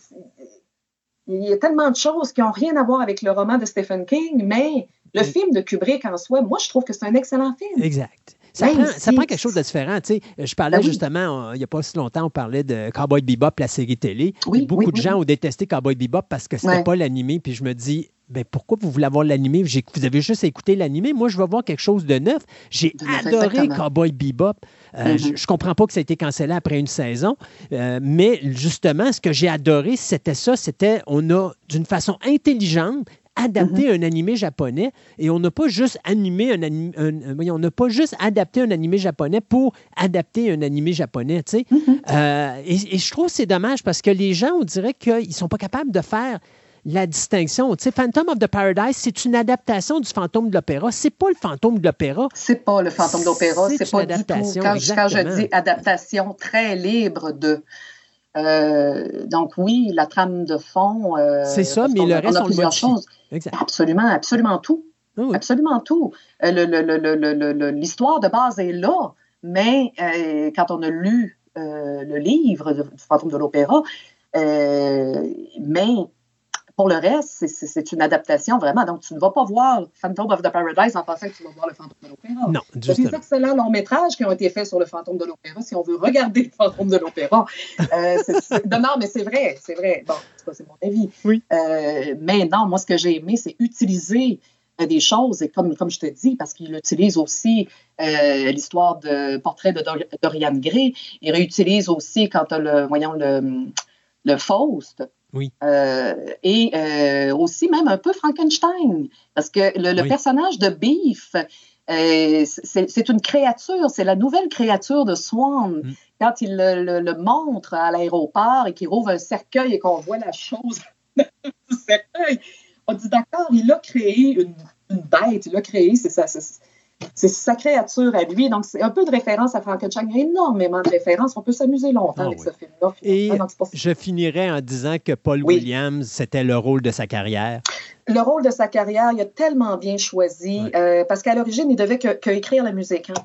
Euh, à l'époque, Paul Williams était très connu pour avoir écrit des chansons, entre autres pour les Carpenters. Oui. Euh, et euh, quand Brian De Palma l'a vu, il dit Écoute, là, moi, j'ai trouvé qu'il était, il était Non, il était capable de jouer le monsieur. Là.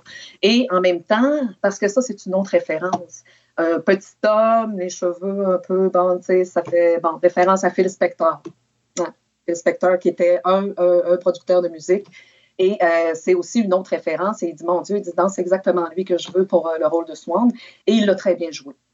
Franchement, mais oui, c'est le rôle de sa carrière. Sinon, on a vu des apparitions, comme je me rappelle dans le, film euh, The Doors de Oliver Stone, il, joue dans le film. Ça, tu vois, je ne savais pas. Je l'avais pas remarqué dedans. Oui, il joue. Il joue. je ne veux pas dire, ça fait tellement longtemps que je l'ai vu, mais il joue dans le film The Doors. ça, je me rappelle très bien. Euh, présentement, je crois qu'il a pris une retraite. Donc, euh, oui, il est toujours en vie. Euh, est-ce qu'il compose encore? Est-ce qu'il va. C'est pas. Moi, Moi, euh, c'est drôle parce que je te dirais, moi, quand je pense à Paul Williams, je pense toujours à mm-hmm. Smokey and the Bandit. Oui. Avec le Little Enos. Oh mon Dieu, il va rester mémorable. Ah oui, absolument. Mais c'était mais ça, regarde, tu vois ça aussi, ça, ça fait quand on parle de goût, de tout ça, moi je trouve que c'est un très bon compositeur parce que j'ai écouté de ses albums solo, mais aussi des pièces qu'il a composées pour d'autres. Et je me dis, OK, ça a fait vraiment des, des, des, pièces à succès. Là. Ouais. Euh, et euh, on aime son vocal ou non, parce qu'il y a un. Bon, euh, mais je trouve quand même, somme toute, il a une très belle voix. Dans Phantom of the Paradise, moi, je, oui, j'adore sa voix. En fait, toutes les voix sont belles la trame sonore, elle est excellente du début à la fin. Euh, donc, moi, je l'ai naturellement. Euh, c'est sûr, en étant une fan finie, euh, je... je vais arrêter d'accumuler des choses. tu es à veille d'avoir le fantôme chez vous. Ah, mon Dieu, je vais te dire, si j'avais pu, pu, mettre la main sur le costume original, je pense que j'aurais pu mourir en paix. non, mais c'est parce que c'est vrai qu'il a été exposé. J'ai jamais eu la chance, naturellement. C'est pas. Mais euh, ça, serait, ça serait émouvant de, de, de, voir, d'être à côté de, cette pièce-là, oui, effectivement. Marie-André Dorval, j'ai l'impression que les prochaines chroniques Ciné Nostalgie vont être passionnantes avec toi. Euh, merci de ta participation. Je suis toujours à la recherche de femmes qui adorent partager leur passion. C'est tellement difficile. Je ne sais pas ce qu'il y a avec vous, les dames, de partager vos passions. C'est tellement tripant de vous entendre. Alors, euh, tu peux compter, on peut compter sur ton retour sous peu. Ben oui, bien sûr. Et puis, on va participer à d'autres chroniques de Ciné Nostalgie où tu vas nous présenter encore d'autres choses que tu vas nous Oui, j'ai déjà une petite liste. Euh, en tout cas, ah! j'espère que, que, les auditeurs vont apprécier. Bienvenue dans la famille de Fantastica. Ben, merci beaucoup. Merci à toi, Christophe. Bye bye. Bye.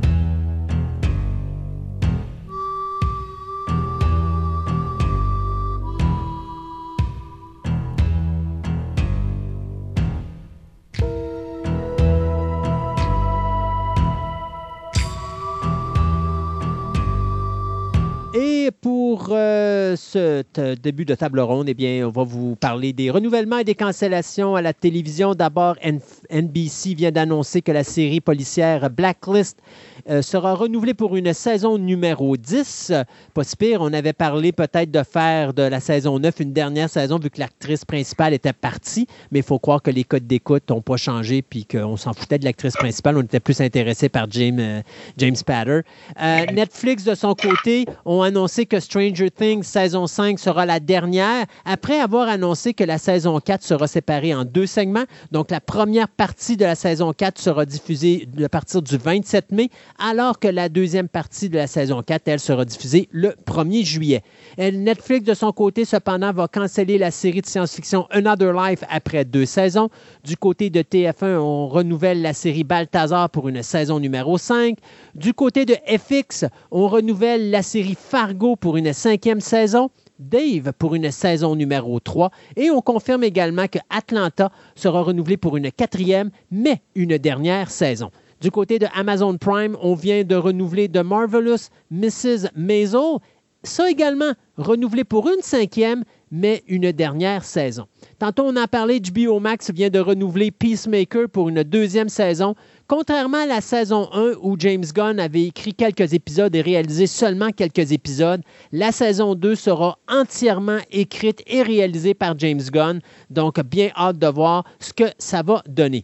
Euh, du côté de la série très acclamée The Last of Us, on parle bien sûr de la série de jeux vidéo, eh bien, la série télé qui doit être faite pour HBO Max est reportée euh, au niveau de sa diffusion en 2023. Et finalement, HBO Max qui renouvelle la série Gilded Age pour une saison numéro 2.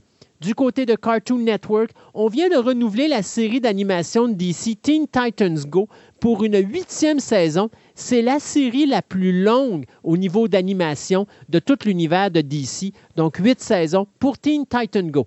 Et finalement, ben, il y a encore deux petites nouvelles. D'abord, The Fifth Season, donc la cinquième saison de la série euh, Yellowstone, euh, va être étendue à 14 épisodes. On avait 10 épisodes, on va étendre ça à 14, mais on va splitter la série en deux, donc deux saisons ou demi-saisons de 7 épisodes de façon à permettre un meilleur build-up, si vous me permettez l'anglicisme, aux différentes euh, séries adjacentes de Yellowstone. On parle de 1883, il y a 1832 qui s'en vient, puis il y a une nouvelle série avec Sylvester Stallone qui s'en vient également. Donc, euh, Yellowstone là, qui est en train de, telle une bonne araignée de faire une gigantesque toile. Je ne sais pas où est-ce que cette toile-là va s'arrêter. Et du côté de SEAL Team, bien, euh, on vous avait annoncé que Paramount Plus avait confirmé une nouvelle saison, mais seulement de 10 épisodes. Bien maintenant, on confirme en plus de ces 10 épisodes-là qu'il euh, y aura un film, un stand-alone movie, donc un film qui sera complètement tout seul,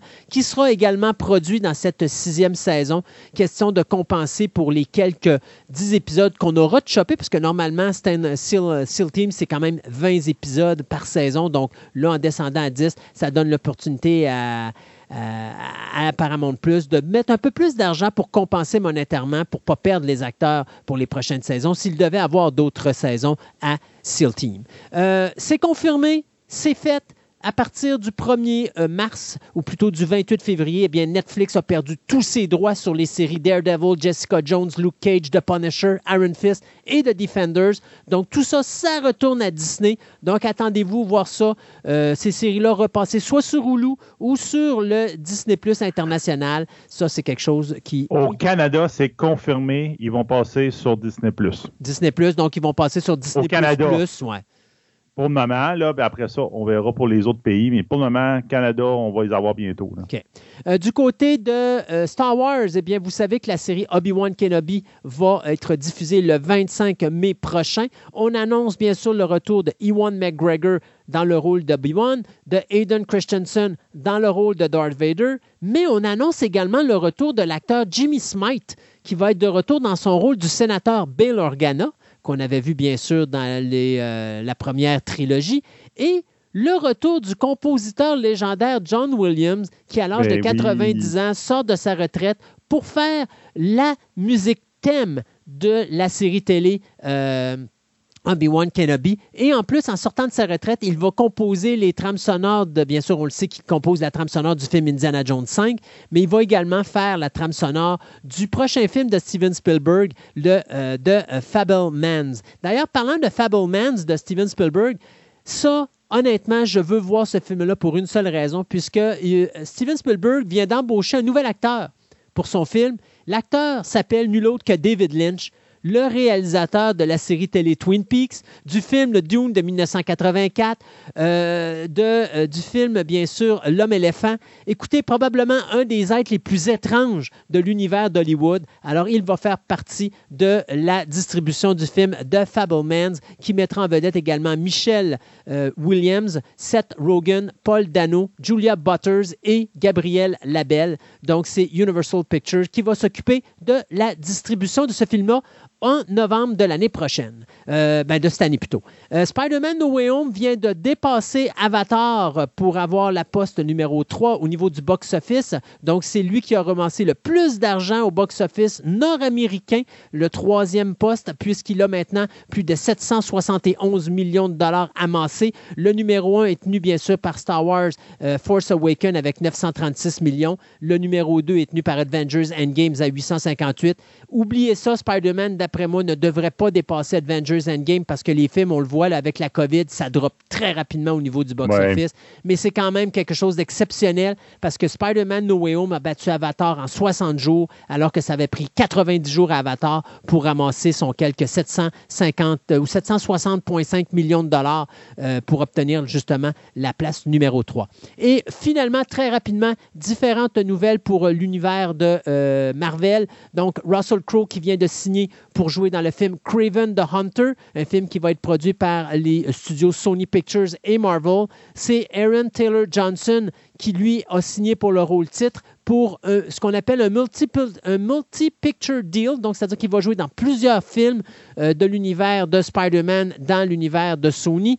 Euh, donc, le scénario est écrit par Art Markham, Matt Holloway et Richard Wank et le film sera réalisé par J.C. Chander. Du côté de Madame Web, un autre projet de film qui s'en vient du côté de Sony, eh bien c'est l'actrice Dakota Johnson qui vient de signer pour jouer le personnage titre. Ce film-là, bien le scénario sera écrit par le scénariste de Morbius, soit Matt Sazama et Burke euh, Sharpless. Et finalement, Ironheart, eh bien, on sait que Dominic Thorne sera l'actrice qui, fera le personnage de Riri Williams cette jeune femme qui va prendre la place, bien sûr, de Tony Stark.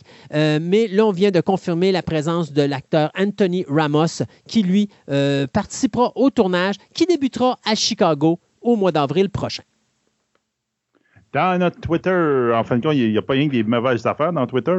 Donc, on va avoir des trailers. Donc, en premier, j'ai le film Cyrano qui est sorti en décembre dernier, mais qui va sortir en février dans vraiment pas très longtemps dans les, dans les salles générales ou au cinéma. Donc, le film qu'on a parlé au début dans notre, euh, notre podcast avec Peter Dunklage, où une réinvention du, rôle de Serrano Bergerac à la place d'avoir un grand nez. Maintenant, c'est plus sa petite taille qui fait qu'il ne peut pas avoir sa dulcinée.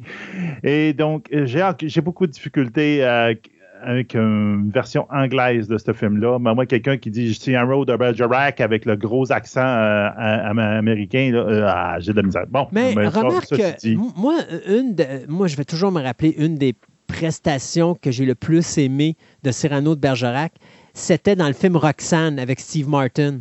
Où est-ce que Steve Martin avait un long nez, là? Euh, c'était tellement délicieux, ce film-là. Euh, donc, tu sais, des fois, le fait de sortir du pattern de base peut peut-être amener un intérêt. Donc, j'attends de voir le résultat final et je ne cracherai pas dessus tout de suite. Non, c'est ça. Tu peux avoir des affaires intéressantes. En tout cas, c'est un bon acteur, il risque de faire quelque chose d'intéressant.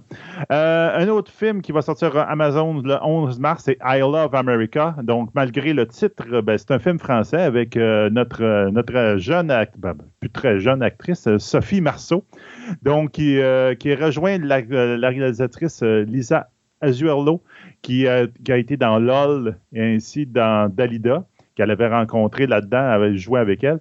Donc, c'est une personne, une femme en, France qui, en fin de compte, euh, après que enfants, ses enfants ont quitté le nid, bien, elle décide d'aller refaire sa vie carrément à Los Angeles et se redécouvrir et voir de nouveaux horizons. Donc, il euh, faut qu'elle s'adapte à la, société américaine.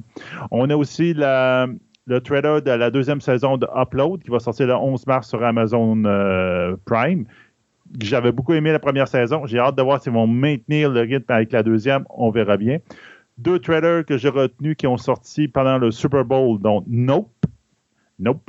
Euh, qui, va sortir le 22 juillet au cinéma, qui en fin de compte, c'est du réalisateur de Get Out et ainsi de Us, qui va nous offrir un autre film d'horreur. Je te dirais ça a l'air de tourner avec une invention extraterrestre. En tout cas, on verra bien. Ça peut être, euh, mais la tournure a l'air vraiment spéciale ainsi que Doctor Strange, The Multiverse of Madness, qui va sortir le 6 mai au cinéma. Et dans son trailer, on voit, on entend un guest star que personne, de toutes les rumeurs disaient oui, oui, oui, il va être là, mais Patrick Stewart va être dans ce film-là. Et donc, on s'entend, on va avoir les mutants qui vont arriver d'une manière ou d'une autre dans l'univers de Marvel. Hmm. Et une bébite bizarre qui vient de sortir. Donc, on savait que Chip and Dale Rescue Rangers va avoir une version au cinéma qui va sortir en 2022. Pour le moment, je n'ai pas vu de date encore, mais c'est la manière comment ils ont décidé. Ben, il avait dit qu'il allait le faire en 3D, puis main, ben, ils ont décidé d'adopter l'univers de Roger Rabbit. Ah. Donc, en fin de compte, euh, dans l'univers de Chip and Dale, les dessins animés coexistent avec les humains. Et même qu'à un moment donné, tu vois que Roger Rabbit fait une petite danse en arrière, ils sont dans une discothèque. Et donc, puis que c'est 30 ans plus tard, le, groupe s'est séparé. Et euh, Chip and Dale, Dale a même eu un upgrade CGI. Donc, lui, il est en 3D CGI, alors que l'autre est encore en vieux dessin. Et donc, ils réunissent la vieille gang, puis ils partent là-dessus. Donc, euh, je sais pas. Peut-être. tu sais, j'ai peur du film des Smurfs les Schtroumpfs, là, avec les affaires réelles, que là, ils ont mis Gargamel en vrai, les Schtroumpfs en pas vrai, puis ils ont mis ça dans notre époque. Je trouvais ça bien bizarre. Là, c'est sûr que Disney a l'air de se faire une du fun parce qu'on voit Roger Rabbit, on voit Pixiou, on voit euh, Aladdin sur sa, sa carpette volante. Donc, tu fais, OK, ils ont vraiment embrassé l'univers de Roger Rabbit, puis ils ont tombé là-dedans peut-être ça peut faire quelque chose de super intéressant, mais j'ai peur qu'il noie le, poisson de Chip and Dale Rescue Stranger, là, qu'il noie dans quelque chose, dans un package. Peut-être le package est bon. L'idée du 3D avec le 2D, je trouve ça, je trouve ça admirable. Ben, c'est ça, ça peut être intéressant. Mais, je sais pas, c'est pas un genre de trailer où tu fais Waouh, j'ai hâte d'aller le voir. Et qu'est-ce que c'est ça, cette bébête-là? Mais bon, on verra bien. Merci beaucoup, Sébastien. Donc, euh, merci à vous, les auditeurs, d'avoir été encore une fois avec nous. Et puis, euh, écoute, qu'est-ce qu'on dit? On dit à dans deux semaines pour une autre édition de Fantastica.